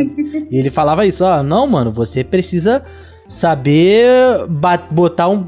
Você precisa bater uma- um prego certinho aqui, brother. Que se você tiver que chamar alguém, ele vai comer sua mulher, tá ligado? Caraca, mano, eu tô muito ferrado, não sei fazer nada disso. Você como não, eu, eu não sei também, tá ligado? Mas, tipo assim, eu me sentia muito mal, brother. Tipo assim, caralho, eu tenho que aprender isso aqui, brother. Tenho que aprender isso aqui. E isso foi, isso foi pra minha vida toda, sacou? Caralho, eu tenho que ser muito foda em tudo, tá ligado? Eu tenho que ser muito foda em tudo, porque senão alguém vai chegar e comer uma mulher, tá ligado? E, tipo, é tudo sobre. É tudo sobre fraqueza e sobre posse, tá ligado? Tipo, caralho. Sim. Mano, e aí depois que eu me libertei disso, tipo, cara, mano, sabe? Não, não preciso ser foda em tudo, tá ligado? E, e principalmente nisso. Seu pai só tem filhos homens, certo? Sim, e é, toda vez que ele que eu tentava discutir com ele, ele falava sobre a criação do meu avô quanto a ele quanto pessoa, sacou? É? Ah, sempre foi mais rígido, ainda te dou muito mole, tá ligado? Mas a gente só. Ele só tem eu e meu irmão, mas o meu avô tem uma. Eu tenho uma tia. Tem filho, mas é isso que eu ia falar. Porque, por exemplo, meu pai sempre. te- ele tem meu irmão, que é o homem e tal. E ele sempre achou que eu não saberia e não precisaria saber essas coisas de casa. Até que um dia eu me mudei. Então eu precisei aprender essas coisas. E ele foi observar, ele me ajudando, ele foi perceber que eu pinto uma parede muito melhor do que meu irmão. Que eu faço coisas de Porra. casa muito melhor do que meu irmão. Isso fez ele refletir, ele não, ele não falou sobre isso, mas isso fez ele refletir como eu, sendo mulher e morando sozinha e resolvendo minhas coisas, vivendo minha vida, eu consigo fazer coisas que ele, ele jamais imaginou que uma mulher poderia fazer. Então eu sei que isso mudou muito é, a cabeça dele, sabe? Eu fico muito feliz Porra. de só, de só o fato de eu vir morar sozinha mudou tanta coisa nele. Mas é isso que eu ia falar.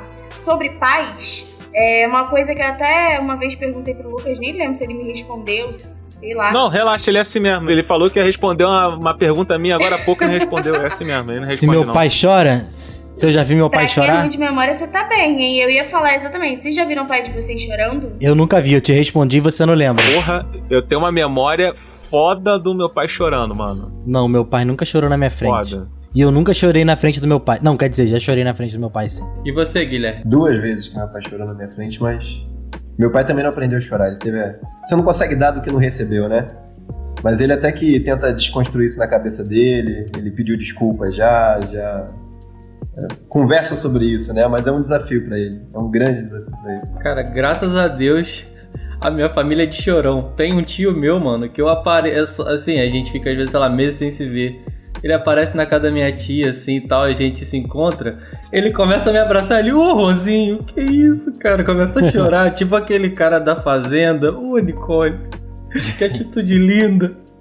Ai, cara, é, é- eu, eu, eu acho bonito pra caramba isso, cara, sabe? Tipo, o fato da gente se encontrar e, assim, da gente chorar quando se vê, sabe? É, eu, Juan. cara, eu, eu acho isso lindo, oi. Mas deixa eu botar lenha na fogueira também.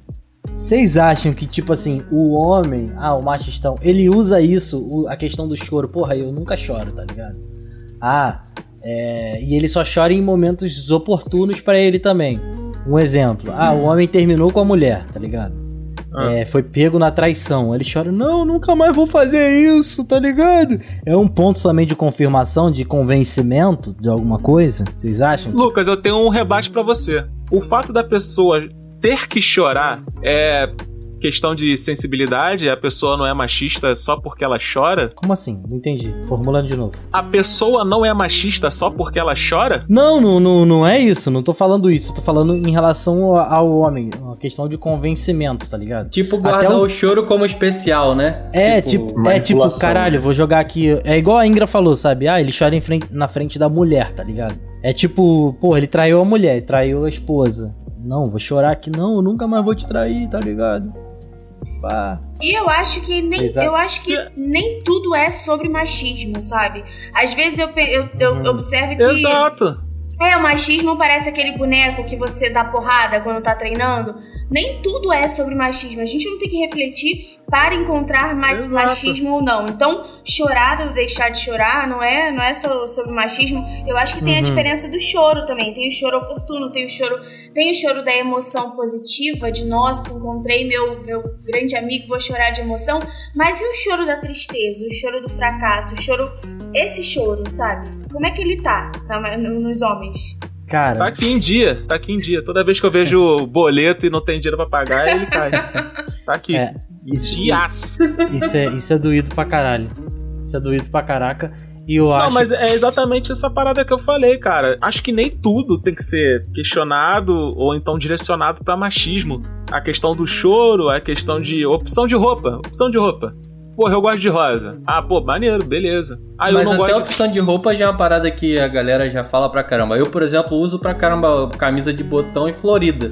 Cara, inclusive, tem ah, uma amiga minha na que, moda, até o, que, até o, que até o Lucas conhece, que as amigas delas eh, falaram que eu sou gay porque eu uso a minha camisa eh, dobrada na manga. E foi isso. Ela falou que eu sou gay por isso. Eu falei, pô, mano, então tá bom. Se eu sou gay por isso, eu sou gay, mano. Porra, eu fui gay por andar com, com mulheres na, no ensino fundamental, cara. Eu só andava com mulher no ensino fundamental. Aí nego achava que eu era gay, pô. Eu achava que o Juan era gay. Juro pra você. bem, mano. Juro pra você. Acho que é melhor do que você achar que eu sou macho escroto, cara. É bem melhor. Não, não, e Pô, tudo é, bem, tipo, tá é um ligado? alívio. Tipo, e tudo bem. Aí deu um belo dia o Juan falou: Ah, vou na casa da minha namorada e tal. Aí eu falei, ah, pá, talvez seja bi, tá ligado? Aí agora, aí agora estou descobrindo que o Juan não é bi, tá ligado? é tipo pô, agora isso. tem uma bomba, hein? E esse pensamento aí é machista? Mano, Porque eu acho. Quando ele falou assim, acho. ah, pô, tem uma namorada, e você automaticamente falou assim, porra, não, o cara é hétero, não. Não, Você eu falei pensou, bi. O cara é bi. Não, falou que eu era bi. então, falei bi. o cara falou bi. É meio machista, né, esse pensamento. Ah, mano, mas é lógico, mano. Lógico, eu fui machista hoje, fui machista ontem, fui machista. É foda, mano. Tipo, caralho, tá. É, é muito entranhado, assim, sabe? Eu tento pra caralho, mas. Cara, tem, e tem- assim, e, e Sei, isso é uma tá. coisa que a gente luta. Guilherme, você ia falar alguma coisa? Pode falar, depois eu comento. É, o que eu ia falar é que, cara, é, isso a gente vê o reflexo também, inclusive, pra quem é gay. Tem o meu melhor amigo, ele é gay. E quando ele foi me contar isso, cara, foi uma, um papo de 40 minutos só pra ele me falar o que ele não queria falar. Que tipo assim, a gente se conheceu e tal, é por causa de coisa de revista em quadrinhos, essas paradas todas. E aí teve um dia que, tipo, ele tava malzão, ele, ah, cara, pô, queria falar uma parada com você. E, tipo, ele ficou, ficou, ficou, ficou, tipo, sei lá, uma hora pra me falar. Ele, não, cara, não sei como te falar. Eu falei, cara, o que aconteceu? Você matou alguém e tal? Ele falou, não, cara, que eu sou gay e tal. Eu falei, eu falei, mano, tipo, pô, maneiro, assim, mas você vai deixar de ser meu amigo por isso e tal? Isso implica alguma coisa, assim, entre a gente? Ele falou, cara, não, mas assim, você não sabe o alívio que me dá, tipo, ouvir isso de você, entendeu? Então, é, como você vê também como justamente esse tipo de, de. Como o machismo, ele também acaba sendo um problema até para todo mundo. Tipo, a Ingra deve passar, já passou por isso na pele, muita gente. E como isso às vezes poderia, sei lá, se eu fosse, sei lá, um cara escroto, como isso poderia me afastar do cara que até hoje é meu melhor amigo, entendeu? É, sei lá, uma, uma parada básica, sabe? Tipo, que não cara, tem nada a ver. Eu acho que o ponto que trouxe a gente aqui. Eu acho até que o Guilherme ia falar uma paradinha aí. É, o Guilherme ia falar, mas é. o Lucas é assim. Não, não fala, eu, eu esqueci. fala, fala, Guilherme, pra gente, pra gente revirar. Até agora ele não me respondeu a pergunta que eu fiz lá na puta que pariu que ele falou que ia responder. Eu até esqueci. Ele é assim, ele é assim, ele é assim, ele é assim. Fala, Guilherme. Uma, uma parada que tem muito a ver com o que o Lucas e o Arthur comentaram aí, depois o Juan reforçou aí, que me ajudou muito a mudar, é como nossa linguagem ela é violenta, né? Não sei se vocês já ouviram falar sobre a metodologia, a comunicação não violenta. Uhum. E isso me ajudou muito a, a, perceber como eu lidava com a realidade, como que eu, eu lidava com essa masculinidade, como ela influenciava na vida, né? E um ponto que, é, que, que o, o Marshall Rosenberg, que é o cara que escreve essa, essa metodologia, ele vai falar é o seguinte: se eu, eu, eu lido com a pessoa pelo que eu acho dela e não pelo que ela me falou, eu tô cerceando ela de ser uma parte dela. Então eu tô sendo violento. Eu tô impedindo uma parte dela de, de, estar ali. E pensar nisso como assim, o que eu falo, o que eu defino dos outros é uma violência que impede o outro de ser o que ele é, me fez refletir muito sobre as influências que eu tinha nas pessoas ao redor, sabe? Ô Guilherme, eu tenho percebido que você tem falado muito da, do termo violência quando se pega o, o machismo. O uhum. machismo, uhum. ele tá inteiramente ligado à violência em si? Se a gente coloca essa violência como um, um esse transcender dessa liberdade, né? Eu, eu, acredito que sim, porque você tem que sempre se impor, você sempre tem que é, é, colocar é, é para fora, não você tem que colocar o que você é sobre os outros, né? Em todo tempo, né? Então, a, todo tempo você tem que cometer algum tipo de violência para manter essa sua imagem, né? Eu acho que tá sempre atrelado violência, sim, em algum nível, né? Psicológica, emocional, física, para conseguir nunca mostrar a sua vulnerabilidade. Eu, eu não sei se eu posso, eu queria só voltar num ponto aqui que tem a ver com uma parada que o Guilherme falou lá atrás, que é um dos pilares desse machismo, né? Que é a hipersexualização, e foi uma parada que vocês também passaram que é sobre pornô. E, cara, eu acho uhum. é, fundamental essa coisa de ter realmente educação sexual em, em escolas ou qualquer, qualquer lugar possível, porque eu acho que boa parte dos problemas que a gente passa tem justamente a ver por onde a gente é educado. Eu mesmo fui educado por pornô, sinceramente, porque ah, chegou um ponto onde minha mãe falava comigo, mas ela já passou uma idade onde ela já não tinha muito mais coragem de falar sobre nada comigo. É então, foda, assim, mano. sim. Então, é, uma parada que eu vejo é que o que o pai do Lucas falou para ele é um, um roteiro de um pornô, cara. É de um cara que não consegue fazer as coisas pra mulher dele chega um outro cara que bate o martelo e Caraca, come a mulher dele. Mano, é, tá ligado? É, tipo, mano, mas é, é exatamente isso. essa ideia. É exatamente isso, brother. É exatamente. Você acha que você pontuou e colocou bem ali, sacou? É? E só reforçava isso pra mim, sacou? É? Pra mim, sei lá, até meus 14 anos era isso a vida, mano. Caralho, foda viver assim sem poder pedir uma pizza, tá ligado? Mano, tem que saber tudo, tá ligado? Esse pensamento, essa ideia que o Juan falou agora, é, só me fez lembrar uma, uma observação que um amigo meu fez uma vez, que eu achei muito interessante, nunca parei para pensar, já aproveitando esse assunto, sobre homem negar sexo, recusar sexo, sabe? Porra, é um ponto um ponto legal de você colocar. É meio fora até de você abordar isso com um amigo, tá ligado? Tipo, caralho, porra, não tô muito afim, mano. Sacou? É tipo, pô, tô numa fase meio bad. Sempre vai ter. Não, mano, o bagulho como. Toma duas caracol como codorna, tá ligado? Que o bagulho vai ficar o aço.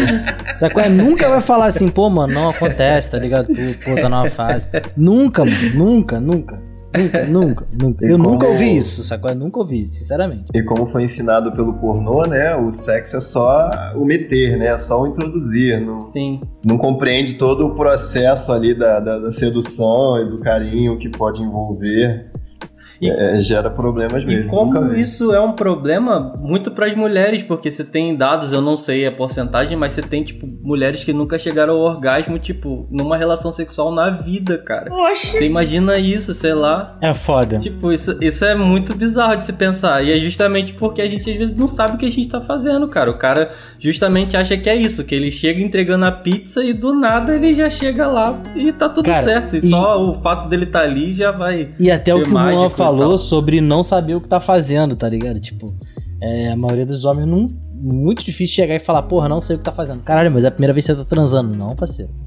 Tá ligado? Não, ele já é o pica. Nunca transou, mas já é o pica, sacou? Então, tipo, até para você perguntar isso para um homem é meio foda, sacou? Tipo, pô, não. Cara, e desculpa até, e desculpa até bater muito nessa tecla do pornô, mas é porque, tipo, isso é muito extenso mesmo. Você tem a, a própria indústria pornográfica, ela é muito machista, e hoje em dia você tem uh, pornôs que são feitos por mulheres, porque elas dizem que a indústria masculina e masculinizada ela violenta mesmo as mulheres, os caras e tal. E você vê que hoje em dia você tem é, pornô e tudo mais voltado para mulheres. Tem até uma matéria na Vice que é muito interessante sobre isso, que fala que é o pós-pornô, que é um pornô muito mais ligado na história até, e às uhum. vezes é um uhum. filme grande que tem às vezes duas ou três cenas de sexo e não são tipo explícitas ela assim tem a, a, nudez explícita, tem a penetração e tudo mais, mas ela não necessariamente foca nisso. E ela é muito mais bonita até em questão é estética é e tudo né? mais. Sim, e também porque ela aborda justamente a questão do sentimento que tem ali, entendeu? Tipo, o que que tá envolvendo aquela relação, não necessariamente o ato só, entendeu? Não é só é... aquele cara que chega, pô, logicamente vocês já viram isso, aquele cara que chega e vai trocar a lâmpada e deu 10 segundos eles estão transando, tá ligado? Contado no relógio. Tipo, e, e ele nem troca pelo... a lâmpada. Sim. e isso passa até por esse lance de abordar as meninas, cara. Tipo, o fato do cara chegar no lugar e por ser um cara com autoestima em dia, ele já vai conseguir pegar quem ele quiser. Tipo, é, é como às vezes esse tipo de coisa de base. E eu acho que o Guilherme, por ele ter trago esse tripé assim muito bem, ele mostra como às vezes paradas são simples a gente não, não reflete. Como uma vez uma amiga minha, que é feminista, ela me falou uma parada que nunca mais saiu da minha cabeça. Que, tipo, uma antiga namorada minha, tipo, ela já ficou com outra menina enquanto ela tava comigo, eu vi e eu achei de boa. E aí ela chegou e falou, apontou pra mim, ela falou, cara, você é machista. Eu falei, ué, mas eu tô eu tô achando de boa ela ficar com outra menina e tudo mais. Ela falou: Isso é justamente porque você foi criado pelo pornô e acha que duas mulheres ficando é uma coisa que daqui a pouco você vai poder entrar Porra. lá e ficar entre elas, entendeu? Porra, Juan. É. é. isso já foi um questionamento. O Arthur tá ligado que já foi um questionamento na, na, na roda de amizade e eu acho errado também. Papo reto, traição é traição, romance é romance, filho. tá ligado? Não, desculpa, eu tô aprendendo também. Por isso que eu falei, por isso que eu falei que no começo do episódio ninguém está tentando, te julgando, amigo. Ninguém tá te tô julgando. tentando. Não, mas olha só, isso daí cai naquela situação que a gente fez lá no início, que é o acordo entre o casal. Se entre o casal eles acordaram de fazer isso, então é com eles. É, a minha pergunta para você é o seguinte: você, quando recebeu essa informação, você reconheceu que o seu propósito em deixar aquilo acontecer era justamente para você depois é, não, participar não também? Não tanto que nem ou rolou. não, nem tava na tua cabeça. Se foi isso, foi em vão, cara, mas... Ah, então, cara, é, é só E aí é só tem que ser levado não... como machismo? Será? Não, então, é só mas porque eu tento desconstruir, cara, mas... Acordo é quando tempo... você previamente desenrola isso, tá ligado? Não, então, mas olha só, aconteceu... Não, mas olha só, só para explicar, aconteceu na minha frente, entendeu? Tipo, foi tipo numa festa e rolou e tal, entendeu? Tipo, mas a questão não é só essa, a questão é que, tipo, essa minha amiga, ela ela, ela levantou, ela falou, tá, mas e se fosse um cara? Aí, aí você achar ruim, entendeu? E realmente eu parei para pensar e achar ruim porque Aí, tipo, realmente é o pensamento machista. Aquele cara tem uma coisa que eu também tenho. Ele tem como proporcionar prazer do mesmo jeito que eu. Então, esse foi o pensamento que eu tive na época. E ele é totalmente machista. Porque ele diz como se duas mulheres entre si não pudessem, tipo, às vezes ter mais prazer do que se eu tivesse com uma delas duas, entendeu? Então, esse é o ponto onde o machismo Entendi. acontece, entendeu? Ah, se tu levou pra esse ah, viés, não, então... Eu, eu, eu tô, acho tô falando que... que... foi uma reflexão Entendi. depois minha, não foi uma parada que eu fiquei na hora e falei assim, caraca, vou entrar ali, vou me dar bem. Não é isso. Mas é uma coisa que depois, se você parar pra pensar, você não se sente ameaçado por isso, entendeu? Porque você pensa, não, eu sou homem e numa relação entre duas mulheres eu vou ser soberano em algum momento, entendeu? Porque a gente tá numa sociedade falocêntrica. Você acha que você vai resolver tudo com o que você tem, entendeu? Mas não é bem assim. Mas, Arthur, você consegue é, refletir nas, nas ações, assim, no, no, no que você está fazendo e de imediato perceber que você está sendo machista é, e que aquele comportamento talvez não seja muito legal, ou aquilo tá tão dentro de você e, e gera uma naturalidade que você talvez não faça essa reflexão de início. Não, eu acho que quando a pessoa chega para você, você tem que ter uma reflexão. Você pode não pensar na hora, assim como o, acontece com o Juan, porque é muito difícil você parar. E eu nunca pensaria se ela não tivesse falado. É, exato. É, é muito difícil você parar na hora e você mesmo você começar a rever os conceitos e tal. A não ser que você tenha uma crise de, de identidade, como eu disse mais cedo. Que é quando você para para refletir sobre. Mas se a partir do momento em que a informação entra para você e você não faz essa reflexão de acordo com o que a pessoa disse, eu acho que aí, talvez, eu não estou afirmando porque eu não sou psicólogo, mas talvez você tenha o traço de machismo. Que aí você vai continuar com as suas ideias independente do que os outros falam de e você. E olha só, e tem coisas que aí, acho que até a Ingrid e até também o Guilherme também podem falar, que assim, eu acho que tem coisas que não são nocivas é, para todo mundo, mas elas às vezes são nocivas para você. Por exemplo, tem uma coisa minha que por achar que eu sou desconstruído e sempre sou um bom garoto, eu imaginava que as meninas que tipo ah não tipo assim quando eu era quando eu era mais novo eu pensava bem ah então se eu faço tudo certo e é, então essa menina vai me valorizar. E aí então, ah. pô, ela vai se dar mal com outro cara que é machista só porque ela não quis ficar comigo, entendeu? Então, ou seja, existe também o esquerdomacho, entendeu? Existe esse outro cara aí que também é o maluco que acha que tá sendo legal. Eu mereci. É, entendeu? Tipo assim, ah, mas eu sou um cara legal e todo mundo tem que também gostar uhum. de mim, sabe? Existe também o ponto nocivo de você também achar que só pelo fato de você é, não ser igual todo mundo, você é melhor, entendeu? Mas não, cara, tipo, você também tá em desconstrução em determinado momento.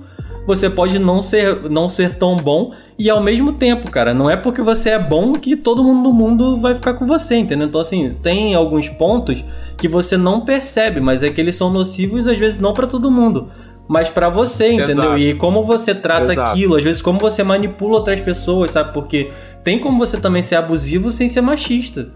Esse, isso, esse exemplo que eu falei é, é isso, sabe? É falar, poxa, você só, só se relacionou com um cara machista e eu sou um cara que, entre aspas, deixa você usar qualquer roupa e você vai querer me largar. Então, assim, existe, dá para existir abuso mesmo você sendo par, parcialmente desconstruído, cara. Então, assim, é, tem certos pontos, assim, certas minúcias que a gente tem que perceber, por mais que elas não pareçam ser muito, uh, tipo, agudas, sabe? Em relação àquele pessoal que fala, ah, porra, ela gosta do Zé Droguinha, mas eu sou esse cara que, porra, fiz tudo certo, sou da igreja e. Ai, eu sou aclamado por, por todos da minha comunidade. Porra, até que ponto isso é uma merda também? Olha, eu acho, Juan, que se a, se a, gente vai falar de esquerdomacho, a gente tem que fazer um episódio só sobre esquerdomacho. Porque tá bom. tem um lance. Anotado, anotado. Tem, tem um lance. E aí, não sei o quão julgada você sobre isso, mas fazer, faz parte, né? Mas eu acho que o esquerdomacho, ele sabe as artimanhas. Na minha opinião, eu e Ingra é o pior machismo, porque ele sabe exatamente o que ele tá fazendo. Ele sabe a, a, a violência psicológica, ele sabe o porquê daquela chantagem que ele tá fazendo e como ele consegue diminuir é, a inteligência daquela outra mulher. É, eu acho que tem um, tem um que ali de, de entender exatamente o que está sendo feito, sabe? Então, eu sou muito suspeita para falar sobre esse assunto. Me chamem para o próximo episódio. sobre esquerdomacho eu não consigo comentar, não tenho repertório para comentar sobre, mas o que eu conversava muito sobre meu, com meus adolescentes para eles refletirem sobre as ações deles com as pessoas. Quando eu falo meus adolescentes é que eu era professor, esqueci de explicar. Eu era mentor de, de vários adolescentes no pré-vestibular que eu, que eu tinha, né? É, e aí eu conversava com ele o seguinte: um degradê, de um lado tá o amor, de outro lado tá o egoísmo. E nas relações que você tem, de um lado você trabalha só no egoísmo, do outro lado você trabalha só no amor, né? E tem as proporções devidas. De um lado, você vai trabalhar com as pessoas, trabalhar, você vai lidar com as pessoas a partir do que ela é, pela essência dela, e do outro lado desse degradê é pela função da pessoa. E tudo bem, desde que essas, essas coisas estejam bem claras, essa relação tá justa. Então, assim, se eu tô me relacionando com uma pessoa de forma amorosa, eu lido com ela pelo que ela é, não pelo que ela me pode dar, pela função dela. No entanto, com frequência eu sou tentado a ir pro lado da função e usá-la como objeto, né? É, e, e, aí é o lado do egoísmo. Então, o que eu queria colocar é, é, o quanto consciente você é desses degradês nas relações que você tá. Você tá lidando com as pessoas como objeto ou como pessoa, como ser pessoal e único, né? Você tá lidando sempre pelo egoísmo e pelo que te importa ou você se importa com essa outra pessoa pelo que é, é, o que importa a ela, né? O que ela quer, né? É tipo a função dela que você tá falando, tipo numa relação, ah, é, você conheceu ela numa balada, digamos assim, uma mulher e aí, a partir do momento que ela virou sua namorada, ah, não, ela tem que se portar de forma diferente porque ela é sua namorada, digamos assim, é isso? O, o, que eu, não, o que eu quero dizer é o seguinte: que numa balada onde eu vou só pra comer uma mulher, eu tô transformando ela num uhum, objeto. entendi. E, e, existe uma relação ali que, ok, eu posso querer ser objeto, não é esse o, o ponto, desde que essa discussão seja justa. Agora, eu não posso lidar com a pessoa dizendo que eu, eu, eu tô a amando e lidando pelo que ela é, Sim. mas a tratando como objeto. Uhum. Ou a tratando como objeto, achando que eu a amo. Uhum. Essas confusões que são muito problemáticas nas relações. Trocas né? justas, né? Uhum. Ou se ela te tratar como objeto, você fica puto. É, porque você, tá você ajuda da mesma forma, né? Mas olha só, gente, é tudo na questão do acordar entre a, a dupla, o trio, o quarteto. Pô, Arthur, mas é foda essa, essa, essa, é, essa questão de você o que sentar. Que é foda no acordo? Não, eu falo de, de sentar e trocar ideia, tipo, um acordo, tá ligado? Às vezes eu não fico explícito Cara, pra ambos os lados. Mas aí vai da tá desconstrução ligado? da pessoa, entendeu? Eu, Deixa eu o moleque acho... resolver na porrada, ah, Arthur, quantas é vezes porque, você cara, magoou eu alguém? Sou muito uma pe... Cara, é Arthur. é porque eu sou muito uma pessoa que senta para conversar não, da, da Arthur, toda, mas tá quantas ligado? vezes você magoou aí, alguém? Ô, amigo, posso falar? Não, mas eu quero te perguntar isso. Quantas vezes você magoou alguém? Várias vezes, várias vezes. Talvez estava muito claro para você, mas pra pessoa não tava. Como assim? A pessoa o foi magoada e não tava pra o ela? O acordo, tá ligado? Por exemplo, você tá ficando com a pessoa, só que pra ela é meio que já muito mais sério, sacou? É? Pra você é um acordo, mas pra ela não, não, não tá não, bem claro. Não, não, não, negativo. Você não especificou se a gente conversou sobre isso ou não. A questão que eu quero dizer é o seguinte: depende muito do que foi acordado entre as pessoas. Se não foi acordado nada entre as pessoas, é como o Guilherme disse. Uhum. Se a pessoa sabe onde está se metendo, assim como a quem propôs também sabe onde está se metendo, a probabilidade dali sair uma decepção muito grande é uhum. muito mais inferior do que aquela pessoa que vai ficar iludindo a outra e do meio do nada, hum, vou ter que repetir por causa da moto. Vou repetir não, foda-se. Editor, assume. E aí é, é muito, é muito diferente daquela situação em que as pessoas estão se enganando ou enganando o outro e simplesmente trata como objeto. É esse o ponto em que o Guilherme está falando.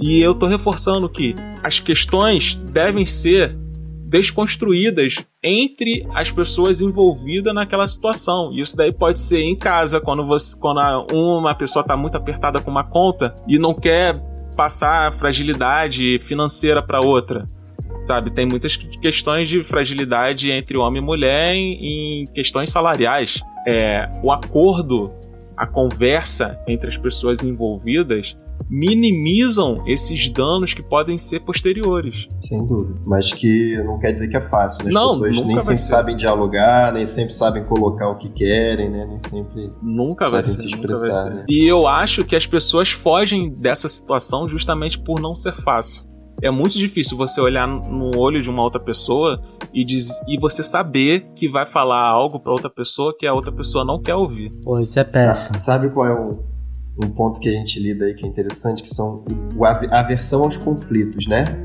A gente, para manter uma certa paz nos relacionamentos, a gente sempre evita que os conflitos aconteçam e não entende ele como coisa boa. Uhum. Então eu deixo ele virar um problema, um problema grande só no futuro, onde vai estragar tudo. Eu não vou vivendo conflito a conflito para que essa relação seja duradoura, independente da relação, né? Porque se eu sou frágil, eu não vou, eu não vou entrar em nenhum conflito, porque eu não sei como é que eu vou sair disso, né? E pode ser por isso também que às vezes os caras sempre acham que é a mulher que é o pro, que traz as DRs, né? O cara fala, não, você tá aqui no meu uhum. cantinho e, pô, dona encrenca sempre fala, né? Mas, tipo assim, às hum. vezes o cara tá, sei lá, não, não fez nada em casa, não ajudou em porra nenhuma. É com certeza outra pessoa vai ter porra. que tra trazer isso à tona com você. Toda né, vez cara? que eu tô no bar, ela vem me chamar, pô. Então, olha só. Você tá de segunda a segunda. Eu tô há 13 horas no Eu bar. acho que DR a gente volta lá naquela questão de sentimento. Assim, por exemplo, você tá numa relação. É, geralmente as mulheres têm essa ideia, né? De que geralmente as mulheres que chamam pra DR pra debater, discutir o que, que tá bom, o que, que não tá. E dificilmente os homens fazem isso. Por que, que vocês acham que dificilmente os homens fazem isso? Puxam pra, pra refletir sobre uma relação, sobre o que, que tá gostando, o que, que não tá gostando? Cara, no meu relacionamento eu sou essa pessoa que chama para DR, tá ligado? Alô, Jéssica! eu sou. Eu, eu também puxo eu DR. Sou essa, eu, eu sou essa DR. pessoa e sou até julgado como chato, tá ligado? Que chama e tal, pô, vamos discutir e tal. Mas eu sempre fui assim, nem sempre, quer dizer, depois de alguns relacionamentos que eu vi que virou uma bola de neve, eu sentei para conversar, mas porra, é meio foda às vezes você sentar para conversar, sabe? Revelar suas angústias. Eu acho que parte daquele ponto da fraqueza, sabe? Revelar suas angústias. Pô, eu tô muito angustiado com isso, cara. Eu tô chateado. Sabe qual é? Tipo, ah, pô, relaxa, sabe qual é?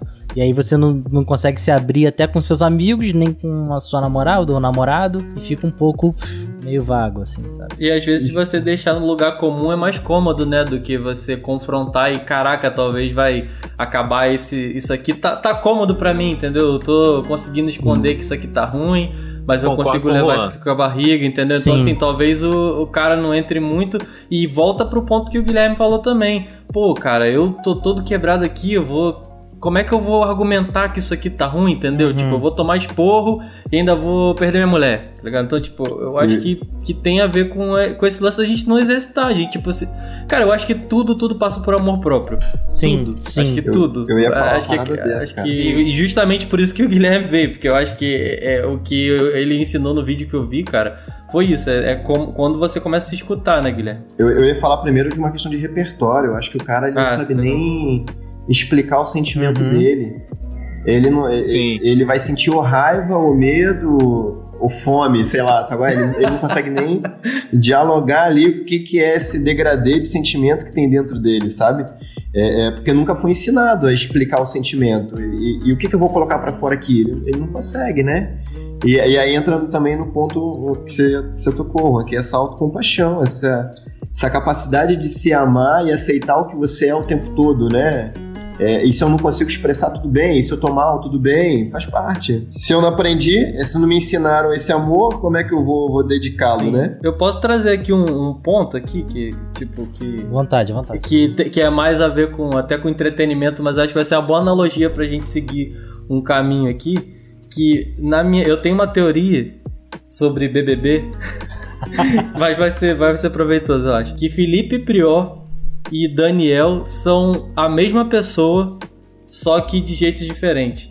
Porque eles são dois caras mimados. São dois caras que não sabem fazer nada. Tipo, um tava com a mãe e xingava a mãe e não sabia fazer um arroz. O outro também, igual vocês falaram no episódio, mexia que suco, não sabia fazer suco. Então, assim, é, eu acho que isso é um grande problema também pra gente. É como a gente é protegido pelas mães da gente. Como o cara é o cara é, não, não faz nada às vezes. Ah, não, isso aí é trabalho da sua irmã, sua irmã que vai limpar aí a casa e tal, e você vai estudar para você trabalhar e botar a comida aqui dentro. Então, eu acho que isso acaba sendo um grande problema pra gente, né? Tipo, como o cara às vezes é mimado pra ir de casa para fora para executar coisas e como isso às vezes é, também impacta justamente nesse lance da gente não conseguir ou não querer ou não saber ajudar às vezes na casa quando vai morar com alguém e tudo mais. Mas, é, mas tá aí a minha teoria, por que, que eu falei isso? Posso, posso aproveitar isso só pra, pra assumir um erro meu? Um erro que eu ainda tenho pensado assim, quão errado é. Mas uhum. eu eu tenho uma relação muito melhor com homens do que com mulheres. Eu me dou melhor com meu pai do que com a minha mãe, com meu irmão do que com a minha irmã. Tenho mais amigos do que amigas, enfim. É, e até nos relacionamentos é, é, é, muito isso do que o Juan falou. Assim, eu sou uma pessoa na vida, com homens, com mulheres, com qualquer pessoa, muito cuidadosa. É a minha forma de expressar o meu afeto e tal. E isso reflete muito na maneira como eu lido com os homens, de sempre estar naquela relação de cuidado, de proteção. Eu sou, eu sou a pessoa que mais mima o meu irmão. Sorte que ele não virou uma pessoa insuportável. E eu faço isso também com os meus amigos. Minhas amigas criticam muito, falam que eu fico dando biscoito, que eu fico defendendo, enfim. Mas eu tenho refletido muito sobre isso também, sobre como eu observo, como eu cuido muito mais de homens do que de mulheres. Esse lance, cara, teve uma parada, teve uma parada até é, importante que, que eu tava vendo esses dias, que no Dia da Mulher, lá na firma, a galera colocou uma, uma, uma moça para falar justamente sobre essa questão do mercado de trabalho e como a gente, como homem, às vezes acha que tá fazendo demais ajudando em casa, entendeu? E como isso, cara, é um fator super importante para essa questão de crescimento na empresa das mulheres, representatividade e tudo mais. Porque às vezes a gente só fala, ah, não, homem e mulher tem salário diferente e tudo mais, por isso. Mas é porque às vezes uma coisa que eu nunca tinha. Cara, em, sei lá, 30 anos, eu nunca tinha parado pra, pensar, mano. Que é, como uma mulher consegue competir comigo se ela chega em casa e ainda tem que fazer tudo, assim, tipo, eu tô falando no, no padrão comum, né? Não tô dizendo é, em outras famílias. Mas comumente, como uma mulher consegue competir comigo, mesmo tendo as mesmas capacidades e qualidades, se ela ainda tem pelo menos mais duas ou três horas de trabalho? E isso não é remunerado, entendeu? É, e como o trabalho materno, por exemplo, é, ele não, não tem nenhum efeito prático em questão a isso, né? Tipo, como ele não é reconhecido nesse sentido. Como, por exemplo, a sua mãe colocar comida para você e, tipo, fazer essa comida e sei lá, e agora, por exemplo, que tá todo mundo em home office, e você ter aquilo ali sem você precisar se esforçar, como aquilo ali, tipo, contabiliza em horas e como isso não é contado. Acho que o Guilherme, até como ele é empreendedor, ele, ele fala sobre empreendedorismo, acho que ele pode até falar também bem sobre isso, né? Sobre essa disparidade que tem no mercado e como às vezes a gente não percebe diferenças básicas.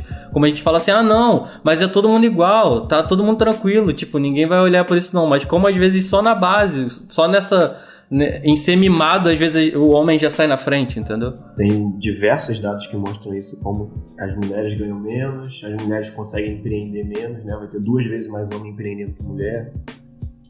Ah, o lucro no produto também, e, mas ao mesmo tempo tem um outro contraponto. As lideranças femininas trazem mais lucratividade para a empresa, trazem mais bem-estar para a empresa, o que é bem interessante, né? Quando dá chance de sobressair, o resultado é muito maior. Sim. Isso daí, estatisticamente falando? Tem, tem vários, é, tem várias, várias Pô, pesquisas sobre maneiro. isso. Porque é por causa disso que a gente tá falando, do, do homem ele ser essa, essa violência castra, né? As pessoas não se sentem livres para dar ideia, é, é, elas vão se esgotar porque vão trabalhar muito no primeiro momento por medo, depois vão enrolar, né?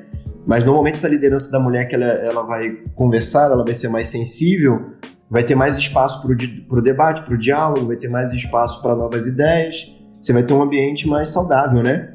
Então, mulheres CEOs normalmente têm, em outros níveis, né? CEO era a pesquisa, é, é, o carro que elas estavam, né? Tra trazem muitos resultados, assim. Cara, eu tô aqui com um assunto, falem sobre tudo, que eu tô com um assunto aqui, não sei se eu falo, não sei se eu não falo. Manda, manda, manda. Na verdade, foi pedido de amigas, manda. tá? E foi pedido que se repetiu. É... À vontade. Inclu inclusive, Ingra, eu acho que você tem que, tem que ter uma rodada só de perguntas da, da, das minas pra gente. Só não, tem, eu tô com uma lista aqui, tá? Tem várias. Várias mesmo. Pô, eu, eu, eu, eu não sou dono do podcast, não, mas, Lucas, Arthur, acho que a gente tem. Não, daqui pra frente é só, é, é. só a pergunta. Não, olha só. Vai, vai Primeiro ponto, de alguns que se repetiram: tamanho de pênis. Como assim? É uma pergunta? É, uma, é, uma, é um tema. essa. Gosto, grande. Aí, Lucas, sua teoria tava certa. Só, tô brincando. 22 pra cima, próximo. Não, é tipo, tem, tem que ser grande? Por quê? Você se sente à vontade não, por com que isso? Por que vocês têm é, homens, vocês não, os homens têm essa questão com o tamanho de pênis, sabe? Essa disputa. Ah, a gente sim, a gente é homem também. E ao mesmo tempo, ao mesmo, é, uma disputa, ao mesmo tempo essa, essa, parece uma fragilidade, não sei, mas por que que, e por que que homem endeusa tanto o próprio pau? Por que que isso acontece? Não, mas peraí, o porquê de acontecer já vai pro social, acredito eu. Mas eu vou, vou falar de é, mim. Eu nunca comentei isso com ninguém, né? não, cara. Eu sei é de, de mim. mim. Eu vou falar de mim. É, a minha situação foi que eu demorei muito para aceitar a, a, o tamanho e comprimento do meu falo. que assim, você chega, você chega inicialmente, o homem tem muito disso. Você chega inicialmente a ter constrangimento quando você é, tá chegando na fase adolescência Sim. e você vai no mictório pela primeira vez em que você percebe que as pessoas ao seu redor estão olhando para você. E não tá olhando para você, pra tua cara. Tá olhando pro teu pau, velho. Tipo, tu mijando e tal.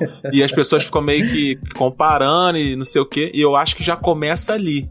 Sem mesmo ninguém dizer nada e tal. Acho que já começa ali. Depois vem as comparações com a própria, o próprio pornô, cara. Os ditos e não ditos da, da sociedade, no sentido de no pornô, o cara tem sempre um vagão de trem entre as pernas. Aí você já fica meio assim, você tá crescendo, você não tem nada formado uhum. ainda no teu corpo, e você fica assim, porra, caralho, sinistro, não sei o que, quero ter, será que dá para chegar, não sei o que, não sei o que lá, essas questões. Como aquela bombinha, mano. E, de, é, e depois tem a, a situação de como você está crescendo, eu tô falando da fase evolutiva, e a sexualidade começa a chegar a você assim, entre os seus colegas. Então já começa um falando que a trombolha dele é grande. Aí vem, aí vem a outra que fala assim: "Ah, porque eu fui fazer bola gato em fulano e a minha meu maxilar não coube". E sabe, essas paradas assim, e vocês são pequenos, cara. Vocês são tem que alguns que perdem a, a virgindade com com 13 ou até mais cedo, sabe?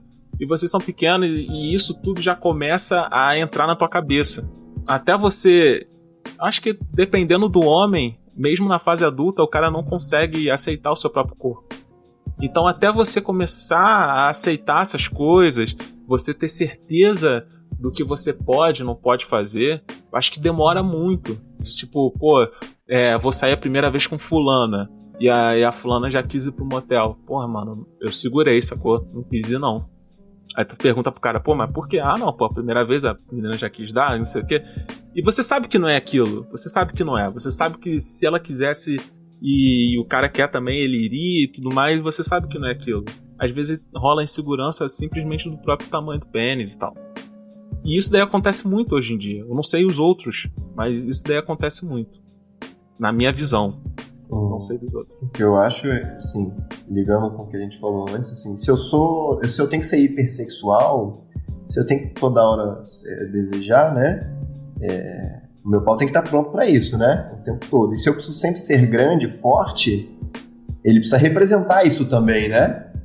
É, eu preciso ser o maior de todos, eu preciso estar à frente dos outros, né? E você vai criando essa lenda, né? Eu acho que ser uhum. ensinado desde sempre de que esse é o jeito certo. É o que você falou mesmo. É, eu também acho que é, é muito por isso, cara. Acho que é muito essa herança do pornô mesmo que faz a gente achar que, que é isso, que, que, uh, que, que tudo é falocêntrico, né, cara? Que, que enquanto mais fundo você for numa mulher, mais prazer você tá dando ela, uhum. quando na verdade, às Exato. vezes. Eu já ouvi até relato que é o contrário, como já tem mina que falou assim, mano, às vezes dependendo do tamanho, às vezes eu nem acho bom, entendeu? Então, assim, é é muito ao contrário, cara. E uma coisa que mudou a minha percepção sobre isso foi conhecer, assim, pessoas que, que já falaram que, cara, é, eu nunca cheguei lá com penetração.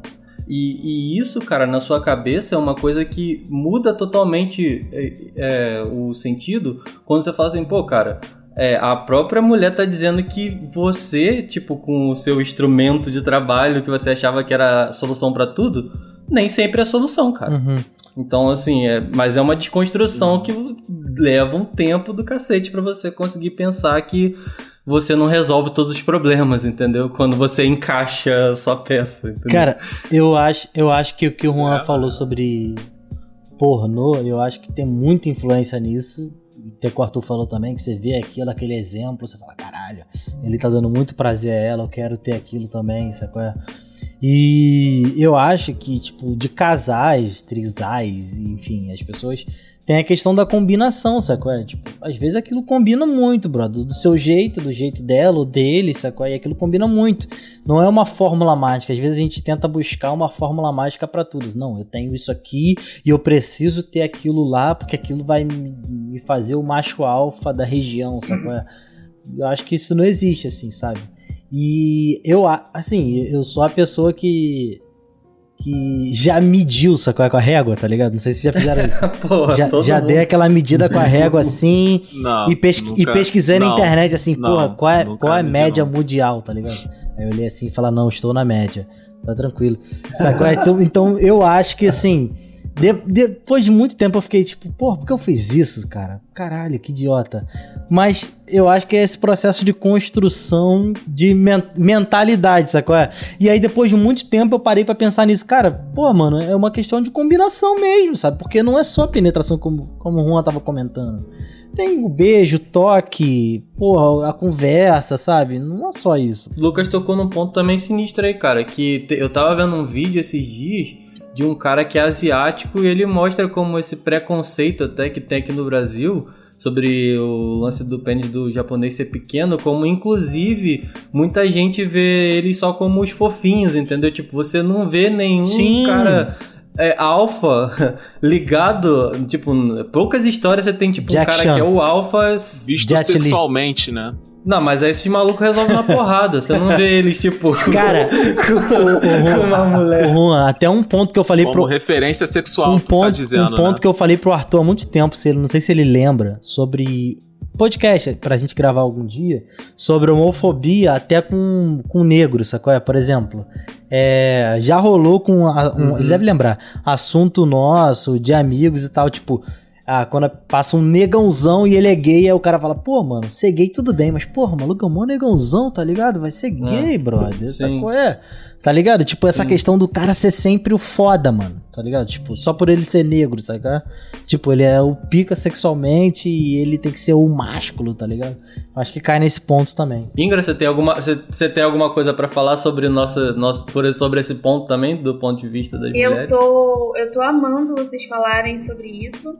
É, isso me fez lembrar uma vez um amigo meu é, que falou também sobre como o corpo é, negro é tão julgado e tal. É, e aí a gente parte para essa reflexão, a gente fala da mulher negra, e a gente, e eu acho que foi o Lucas que falou agora do, do homem negro. É, uhum, eu acho sim. isso muito legal de se pensar. E uma outra coisa que umas amigas mandaram também, já aproveitando, a gente tá falando de pau. Não, não, não, antes de tu perguntar, ah. antes de tu perguntar, eu lembrei de um negócio. Ah, áudios como Neiva do Céu, era só um pinguinho, também influenciam. tá ligado nesse áudio? Então, Exatamente. Influencia. Eu concordo. Influencia. É, minhas amigas agora, se não quiserem parar de ouvir, pode parar, mas eu sou uma amiga que eu não gosto desse tipo de, de brincadeira, é, não gosto desse tipo de comentário. Acho desagradável sim, porque é o que eu falo. Eu não gosto quando vejo homens é, comentando sobre o corpo da mulher. Então eu não gosto de fazer esse tipo de comentário com o corpo do homem, principalmente porque eu sei que é uma coisa que vocês têm essa fragilidade absurda. E de fato, pau não é tudo. A gente sabe que às vezes é nem, nem precisa. É, então eu não gosto desse tipo de comentário, eu acho horroroso. Então concordo com você uhum. com, esse, com esse, esse áudio e tal. Eu lembro uma vez, eu teve quase porrada aqui na minha casa, da gente conversando sobre isso, e elas falam, Ingra, pelo amor de Deus, vai defender macho? Exatamente, aquilo que a gente falou lá no início. Mas eu acho que não, eu não gosto desse tipo de comentário. Eu acho. Eu, eu acho escroto. Próxima pergunta. Posso? Eu tô me sentindo muito Marília Gabriela aqui, mas vamos lá. É, broxar. Broxou, e aí? Por que, que o homem tem essa dificuldade com o brochar. Nunca aconteceu comigo. Tô brincando. Pô, foi a cerveja. Isso nunca aconteceu hoje. Bebi demais, pô, bebi demais. É foda. E por, é que, foda, e por que que quando brocha tem que colocar a culpa na mulher? Ela é muito que gostosa, isso? tipo isso? não, ou porque ela é muito gostosa, ou porque, sei lá, porque não rolou com ela, no, a química não bateu com ela, só que às vezes ele pode bruxar com outras também, e pode não ser o momento, ele pode não estar tá bem, e tudo bem, mas por que, que é essa grande questão para os homens? Se ele coloca o padrão de sucesso dele por isso, né? Eu sou mais homem porque transo mais. Como assim funciona agora? Será que eu não sou o suficiente? Ele só, ele só se julga por poucas coisas, né? O sucesso dele tá em poucas coisas. É, é, no quanto ele ganha, se ele, se, se ele transa ou não, e se alguém respeita ele em algum lugar. E, porra, se nenhum desses não funciona, o cara se. Pô, não tem mais nada, né? Tem poucas coisas na cabeça dele. Hum. O que não é uma verdade, mas. É. Eu acho que esse ponto que você tocou é meio foda mesmo. De que, tipo, às vezes o cara. Ele, a vida dele gira em torno do sexo, tá ligado? E aí quando ele não, não faz isso, não, não corresponde, é meio foda. Sabe qual é? Eu, eu acho que passa até um pouco sobre esse lance do, da cultura do sugar daddy agora, tá ligado? Tipo, a, às vezes é um hum. cara que ele não pode proporcionar aquele prazer que a mulher... Mas ele quer ver ela bem, sabe qual é? Não, ela tá... Tô pagando tudo, sabe qual é? Tipo, então tem essa questão do pagar e do fazer, sabe? Tipo, caralho, as minhas funções são essas, então eu tô comprometendo e é isso tô tranquilo. Cara, você... Mas olha só, deve ter a situação. Perdão, perdão, vai lá. Não, eu só ia falar que, sei lá, mano, toda vez que aconteceu comigo, sei lá, ou eu ria, ou não, não tinha o que fazer mesmo. Tipo, esperava e, e ia lá, sabe? Eu, sei lá, é porque eu acho que eu sempre dou alguma risada, sempre faço alguma parada, mas sei lá, acho que não, não tem muito. E às vezes até o próprio clima em si da parada não é tão favorável, e não tem nem a ver com a mina em si. Às vezes é você mesmo que tá mal. Mas, cara, isso que, que o Guilherme é, falou é, é brilhante, mano. Que é, às vezes você, você pensa assim, porra, falei, falei pra caramba que quando chegasse na cama ia estourar essa mulher, mano. Aí quando chega lá, não funciona aí. Acabou, tá ligado? Porque aí, o problema dos caras. Isso daí é culpa da pessoa. Sim, mas eu estou te falando, mas eu, eu estou te falando, é porque muita gente, muito cara. É, porque assim, se você for ver bem, todas as questões que afetam a gente como homem, elas têm a ver com afirmação. E tipo, o que, que o cara faz mais que afirmar do que do que falar que pega geral na cama e que é sinistro? É quando chega lá e aquele papo todo que ele sempre falou para todo mundo na frente de geral, inclusive às vezes da frente da própria mina que tá ali na frente dele, não se confirma, como é que ele faz, tá ligado? Então é isso, entendeu? É tipo, às vezes é o que a galera chama de Coca-Cola, que é só pressão, tá ligado? Aí é isso, então. mano, e eu falava com uns parceiros que andavam comigo, eu ficava, mano, parar de ficar falando essas merda. Se uma mina vaza que tu, porra, não correspondeu a tudo isso daí que tu fala, cara, vai dar uma merda. E hoje em dia merda. tem rede social, mano. Hoje em dia tem rede social. O cara não pode nem ficar falando, mentindo muito aí, que tem comprovação e tem. Todo, todo, toda a fanbase dele tá ali já pra falar, pra dar o feedback. Assim, tudo que vocês estão falando aqui, eu, eu entendo que vem de uma reflexão que vocês não fizeram hoje. Vocês já começaram esse processo é, há um tempo.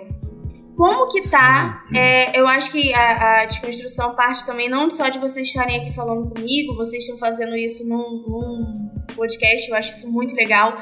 Mas como é que tá essa reflexão com os amigos, na rodinha de bar? Quando eles falam, é, quando eles são tóxicos, quando eles são machistas, como que tá essa, essa relação aí? O que, que vocês fazem? Cara, eu não tenho andado muito com gente tóxica assim, não. Já tem um tempo. Mas eu confesso que quando eu tentei conversar, eu tentei argumentar e. Ah, ficou essa babaquice de zoar. Ah, ah porra, virou viado, caralho. Tipo, só me distanciei, sacou? Não fui a pessoa de. Ah, não, pô, tentei ver o melhor lado dele e. Não vi o lado babaca, tá ligado? Só meio que tipo, ah, pô, mano, meti meu pé, sacou? Nunca fui a pessoa de. Ah, tentar argumentar e explicar para essa pessoa aqui. Tipo, se ela não tá afim de ouvir, Mac, sacou? É, tipo, vou embora. Mas tem um tempo que eu não vou na, na mesa de bar. Que bom, né? Porque agora a gente tá em quarentena. É, minha vivência aí é próxima do Lucas. Faz tempo que eu não ando com gente tóxica. Acho que as últimas vezes foi, foi com aluno mesmo, uhum. conversando, trocando ideia. Mas é sempre. É, precisa ser por um caminho bem sensível para essa pessoa ouvir, né? Porque você tá indo direto num, num, paradigma muito profundo dele, né? Que às vezes é muito natural, né, brother? Tipo, pro cara, sacou? É? Tipo, no, no, trabalho mesmo, já rolou de estar numa roda de conversa, os caras foram babaca, sacou? É, tipo, e aí, às vezes é um superior seu, e aí, enfim, aí você fica naquela, naquela situação ali, tipo, só vai embora, ah, vou no banheiro rapidinho, tá ligado? Cara, eu, eu, tenho, eu tenho uma experiência bem pesada com essa parada aí, mano. Bem pesada mesmo. Tipo, de um grupo que eu tinha no, no WhatsApp de, de futebol, de jogar futebol, porque por incrível que pareça eu jogo futebol. Não jogo bem, por isso que eu pago para jogar, senão eu estaria ganhando dinheiro. É. E aí, tipo, no grupo, né, que era para marcar e tal, pra galera aí, que vazou uma foto da mina, assim, tipo, que tinha, tipo, meio como se fosse um, um nude, né, uhum. dela com, com um maluco e tal. Aí, tipo, eu já fiquei bolado, já falei, porra, mano, tá errado, tá errado. E aí falei com os caras, falei, mano, porra, vocês sabem que isso aqui tá erradão, ainda mais se a mina for menor de idade. Porra, pensa aí, se fosse com vocês e tal. E tipo, a resposta que eu ouvi do maluco foi: Pô, mano, é tua irmã e tal, é parente sua? Eu falei, pô, não, mano, mas nem precisa ser. Ele, ah, então não vem pagar de bom moço e tal. E, cara, foi uma discussão que foi extensa. Eu tive que falar, ah, mano, ó, todo mundo que tá aqui que é conivente, eu vou denunciar vocês pra polícia, porra toda. Vai todo mundo rodar, cara. Se vocês estiverem com celular, com foto de menina aí no celular e tal, vai todo mundo pra cá do caralho. Então, tipo assim, teve que ser justamente pelo contrário, pelo que. O contrário do que o Guilherme falou de ser na sensibilidade teve que ser na porrada. E mesmo assim não adiantou nada, entendeu? Foi uma parada onde eu fui visto como o, o bom moço que tava querendo, entre aspas, lacrar. É, e aí os, as, os amigos meus que estavam no grupo não falaram nada e tal. Eu cheguei, ó, cara, como eu não compactuo com o que vocês falam e vocês nunca vão me ouvir, então eu tô saindo daqui do, do grupo e tal. E vou pensar se vou ir jogar futebol com vocês, porque sinceramente, vocês nem são o tipo de cara que eu quero nem dar uma caneta no futebol, tá ligado? Então assim, Uh, pô, é isso. Então, tipo, eu meti o pé. E aí, aí só um amigo meu chegou e, mandou mensagem: Pô, mano, é maneiro que tu fez lá. Eu falei: Ah, mano, você podia também ter falado lá e eu não ser o babacão falando sozinho, entendeu? Mas assim, é, sabe, é, é, é pesado porque, tipo, é chato quando você não tem é, alguém falando junto com você, entendeu? Porque eu não fico. Já teve uma vez que eu tava discutindo até na internet e uma menina chegou e falou assim: pô, cara, muito legal de você pensar assim. E, pô, parabéns. Eu falei, cara, eu não mereço parabéns e, e, outra coisa. Eu fico triste que no ano que a gente tá, eu seja o único cara que veio falar sobre isso e é desgastante, porque isso é no mínimo, no mínimo você ter empatia e ser humano, assim, sabe? Não é você ser homem ou mulher. É só você chegar e falar assim, mano, tipo, olha essa porra que tá acontecendo, entendeu? E, tipo, isso é por causa uhum. de machismo, sabe? É, é, é, então, assim, não, é, não é um papo de, ah, não, não, não quero me vangloriar, tô dando mal de humildão. Não, mas é porque, tipo, pra mim, cara, justamente eu queria que fosse todo mundo fosse assim do que você chegar e falar, ah, você é o diferentão, mas aí você é o cara que bate de frente por uma parada gravíssima dessa e ninguém te ouve, tá ligado? Porra, é fudido demais, cara. Até porque quando vaza, né, mano, nunca fica ruim pro homem, né? Exato.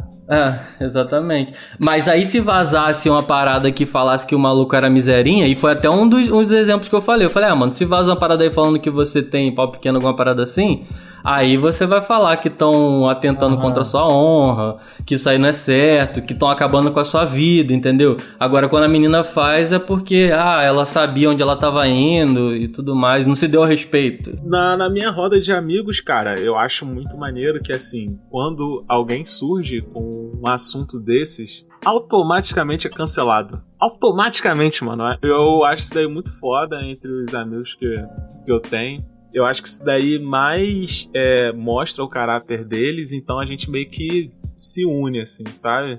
Na, nas ideologias. Posso comprar então? Aqui foi duas amigas que, que falaram a mesma coisa, mais ou menos.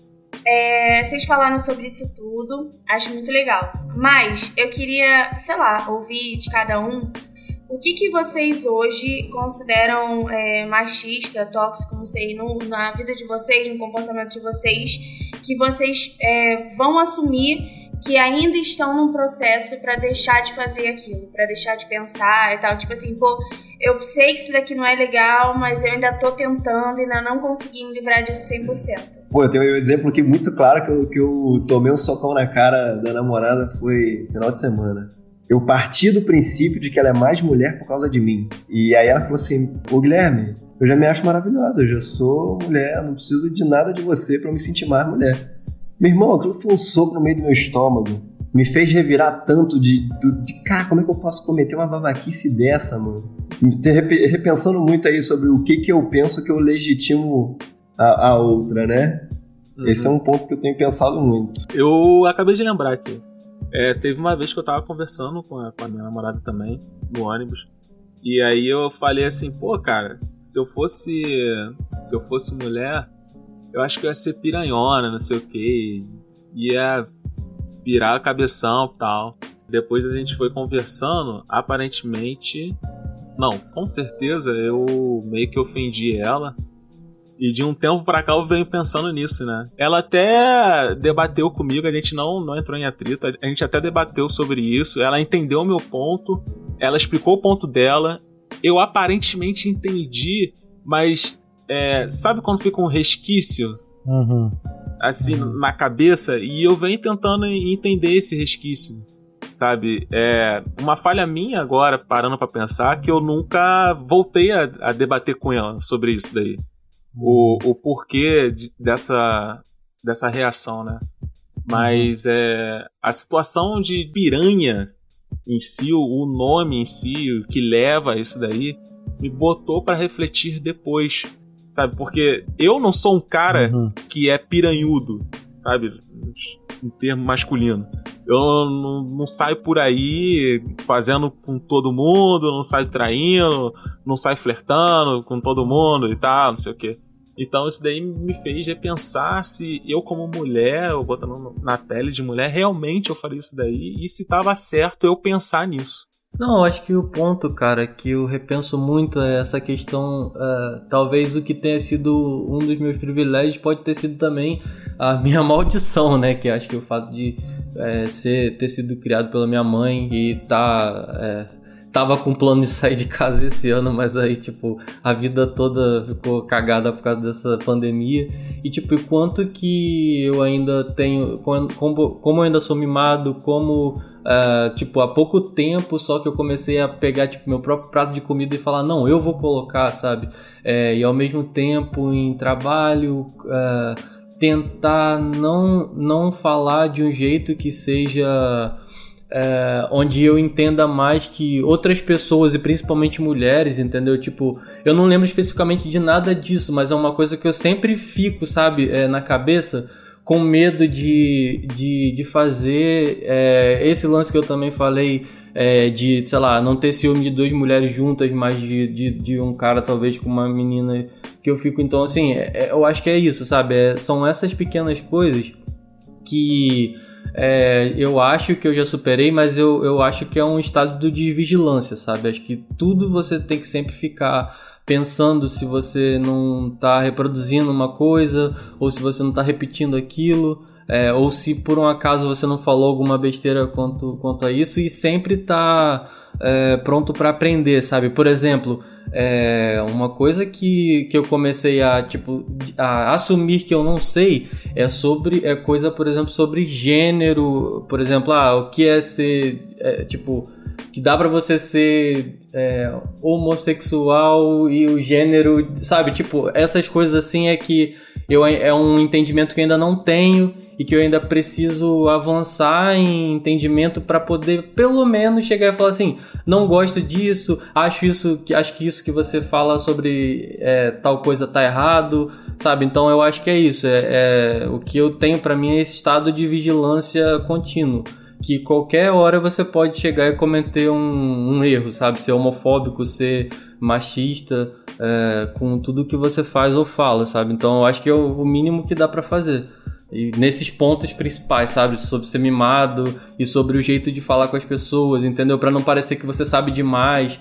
É, eu acho que isso é um ponto que eu sempre tenho que ficar revendo. Cara, eu acho que para mim, assim, no momento, é, eu me mudei há pouco tempo, só saí da casa dos meus pais, vim morar com a minha namorada. E eu acho que é a minha posição dentro de casa, sabe?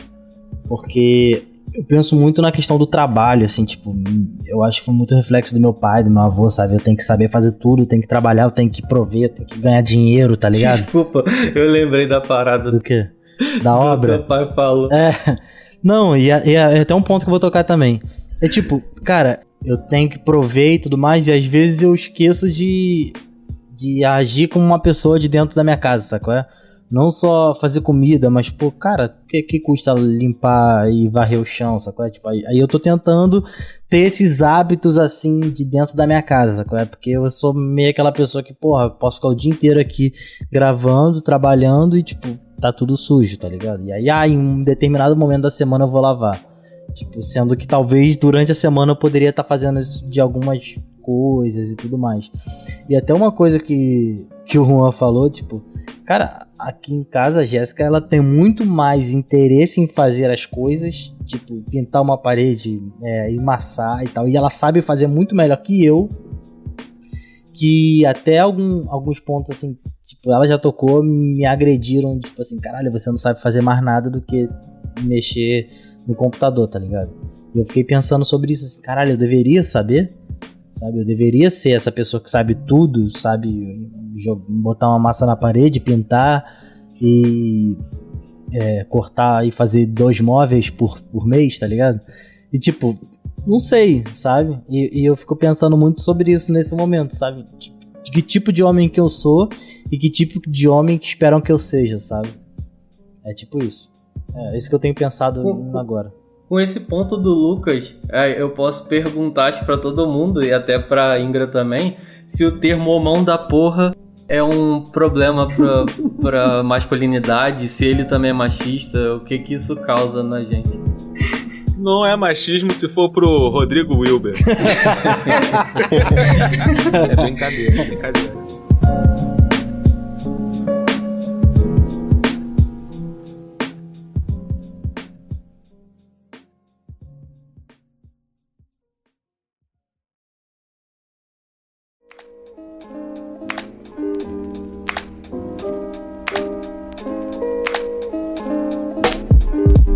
Da semana? Bora, bora. É, você tá ligado, Guilherme? Como que é? Indica uma parada? É, é. Sim, sim, tem aqui dois. Então já tá no gatilho? Então já começa contigo. começa contigo. Bom, se quiser né, ficar mais curioso de entender mais sobre masculinidade tóxica, tem dois documentários que foram muito relevantes para mim entender um pouco mais. Hum. Um é A Máscara em que Você Vive, tem no Netflix. É, e o outro é O Silêncio dos Homens, que se não me engano, até o Terry, né, que foi comentado antes, ele, tá, ele dá um, depo, um dos depoimentos é dele, assim. Os dois documentários são incríveis e faz refletir bastante sobre o que é ser homem e qual é a posição do homem nessa na nossa sociedade hoje. Então, é, até procurei aqui porque eu não lembrava direito o nome do, do filme, mas eu vou indicar o filme sobre, Sob a Luz do Luar. Tá disponível no Netflix. Inclusive, esse filme venceu, acho que de 2017. Moonlight. Eu acho muito legal porque fala da, de, da construção da masculinidade e fala muito também sobre a, a, a masculinidade do homem negro, de como o homem negro é uhum. estereotipado. Uhum. Achei, acho que é uma ideia muito legal. É um filme muito bom pra falar sobre masculinidade tóxica. Cara, eu vou indicar um filme assim que eu acho muito maneiro, cara. Muito, muito, muito maneiro mesmo é, não tá totalmente adaptado aqui pro nosso tema, mas tem um pouco a ver sim. Que é o Com Amor Simon. Pô, muito bom. Eu acho muito maneiro e não é retratado assim muito forçadamente. Tem muitas obras que, que macetam assim na tua cara para você tentar entender a, a psique do, do personagem. E não, é que é bem fluido, bem tranquilo e tal. Cara, é, é, muito bom esse filme, muito bom, muito bonitinho. Vale a pena pra caraca ver esse filme. Com amor Engra... Engraçado que esse filme me lembrou as vantagens de ser invisível, cara. Não sei porquê. O, com... É, mas é. é. por causa da levada, cara. A levada é, é muito tranquila, entendeu? E você é. consegue ficar de boa. Muito maneiro esse filme. Eu queria indicar o filme Her. Não sei se eu indiquei ele aqui, porque eu gosto bastante dele, aquele filme Her. Ela com ah. do Spike Jonze. É, não sei se fala assim, o Juan é o poliglota do Joaquim Phoenix. Cara, ele, ele fala muito sobre solidão e eu vejo as pessoas falando muito dele sobre solidão e tudo mais, porque ele é um homem solitário, mas eu acho que fala muito sobre machismo, sabe qual é? Tipo, que é muito mais fácil você encontrar alguém muito, muito, muito perfeito, tipo uma um sistema operacional do que se relacionar com uma outra pessoa, sabe qual é? E eu acho que às vezes, e eu acho que eu fiz isso muito durante minha vida, sabe qual é? Tipo, principalmente na internet, tinha muito mais amigos virtuais do que pessoas pessoalmente, sacou? É, tipo, na minha família. Então acho que tem um pouco disso. Esse filme Her, Joaquim Phoenix, o, o, o Coringa. Queria muito que a Scarlett Johansson fosse tivesse fosse a Siri, cara. Seria muito legal mesmo. É, então, tem duas, duas coisas pra falar. A primeira é que Fini Stamp é ruim pra caralho. Desculpa aí. Mas Fini Stamp é muito ruim. É, não, é um caô da semana também. É um não caô. Um, é, um cancelamento aí da semana, alguma coisa aí, não sei uhum. se pode botar, mas é ruim pra caralho. E a segunda coisa, cara, é a, é a série que. Então, eu, eu vou indicar. É problemática, mas vai lá. É Todas as Mulheres do Mundo, que tá passando no Globoplay. Porque ela fala basicamente sobre o esquerdo macho. Então, é, vai ver, mas ver com cuidado, entendeu? Porque a história fala de um cara que se apaixona por uma mulher e aí ao mesmo tempo ele vai se apaixonando por todas as mulheres que ele vê e se apaixona muito, entendeu? Uhum. Mas o que é interessante dessa série é justamente o contrário, é porque ela mostra um cara desse e mostra as pessoas que ele, que ele se relaciona sem falar que esse cara é o bonzinho ou que a outra pessoa é o vilão porque quer tal coisa. E aborda pô, temas como é, o machismo, como posse, principalmente essa questão de possessividade, como é que a gente lida com isso nos dias de hoje, como isso está ligado ao machismo, como a gente acha que se desconstruir é uma coisa simples. Então, assim, a série ela não te dá nenhuma resposta, ela não te dá moral, entendeu? Então, assim, por isso que tá incomodando muita gente. Tem muita gente que tá achando, ah, cara, pô, essa série exalta o esquerdomacho. Só que é o contrário. Ela só mostra ali um cara que é assim, que parece desconstruidão, mas tem o machismo dele. Mas ao mesmo tempo, é, ela aborda isso, entendeu? Então, eu acho que é interessante ver, mas ver com cuidado, ver julgando essas coisas e, e, tentando entender o contexto. Tem, tem um filme também, cara, que eu vi há um tempo na Netflix que eu achei maneiro, mas eu não, não gravei, porque não fui eu que escolhi, assim, minha irmã tava vendo e eu acabei vendo com ela, gostei e depois, depois vazei. Que era de um cara em que ele acaba batendo com a cabeça, alguma coisa assim, e ele, ele é super machista. Aí ele acorda num universo ah, em que vi. as mulheres são machistas. Esse filme é foda, ah, eu acho vi. maneiro. Qual o nome não sou filme? homem fácil. Eu não, não sou homem fácil, sim, boa. Sim, não, sim. É não novo, é de 2018, é né? Esse filme é. Não sei se é francês, é. Sim, é francês. Sim. 17, 18, esse filme, esse filme é maneiro, mano. Assim, não é o melhor filme do mundo que você vai ver, mas ele é muito ah, legal não, não. porque te coloca ele no outro ponto. Ele é bom ponto. na reflexão. É, mano, até numa questão, porra, de estupro, tá ligado? Tipo, meio foda, mano. É, maneiro mesmo.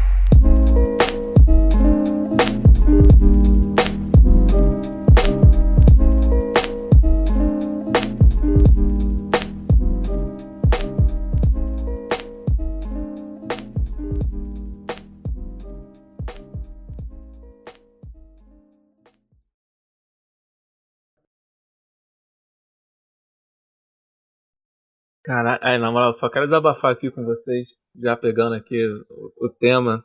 Eu vou deixar aflorar minha violência machista nesse filho da puta que tá com essa lambretinha na rua, cara. Caralho, que arrombado. Eu tô ouvindo, mano. Papo reto, tá como? Tô corrida maluca. Mano, que raiva. Porra, ele não vai embora, né? Ele só fica aí rodando. Ele não vai, viado. Ele tá, ele tá de resenha na rua. Eu tô, eu tô olhando pra esse arrombado, mano. Aí, ó, o problema aí. o coronavírus. Cara. Que foi? A lambreta? Caralho, é impossível, viado. Parece que tá andando eu aqui achei, na sala. Eu achei que ela tava aqui. Mas não tô ouvindo não, cara. Agora não tô ouvindo não. Aguenta. Aguenta que tá aumentando. Pô, mano, Só corrida maluca reclamar, isso. tá vendo? não, cara. É, deixa eu voltar ao Agora virou desafio. Vou puxar meu bastão aqui escrito diálogo e vou lá. é. Vai ser, um, vai ser um ótimo fechamento pro episódio.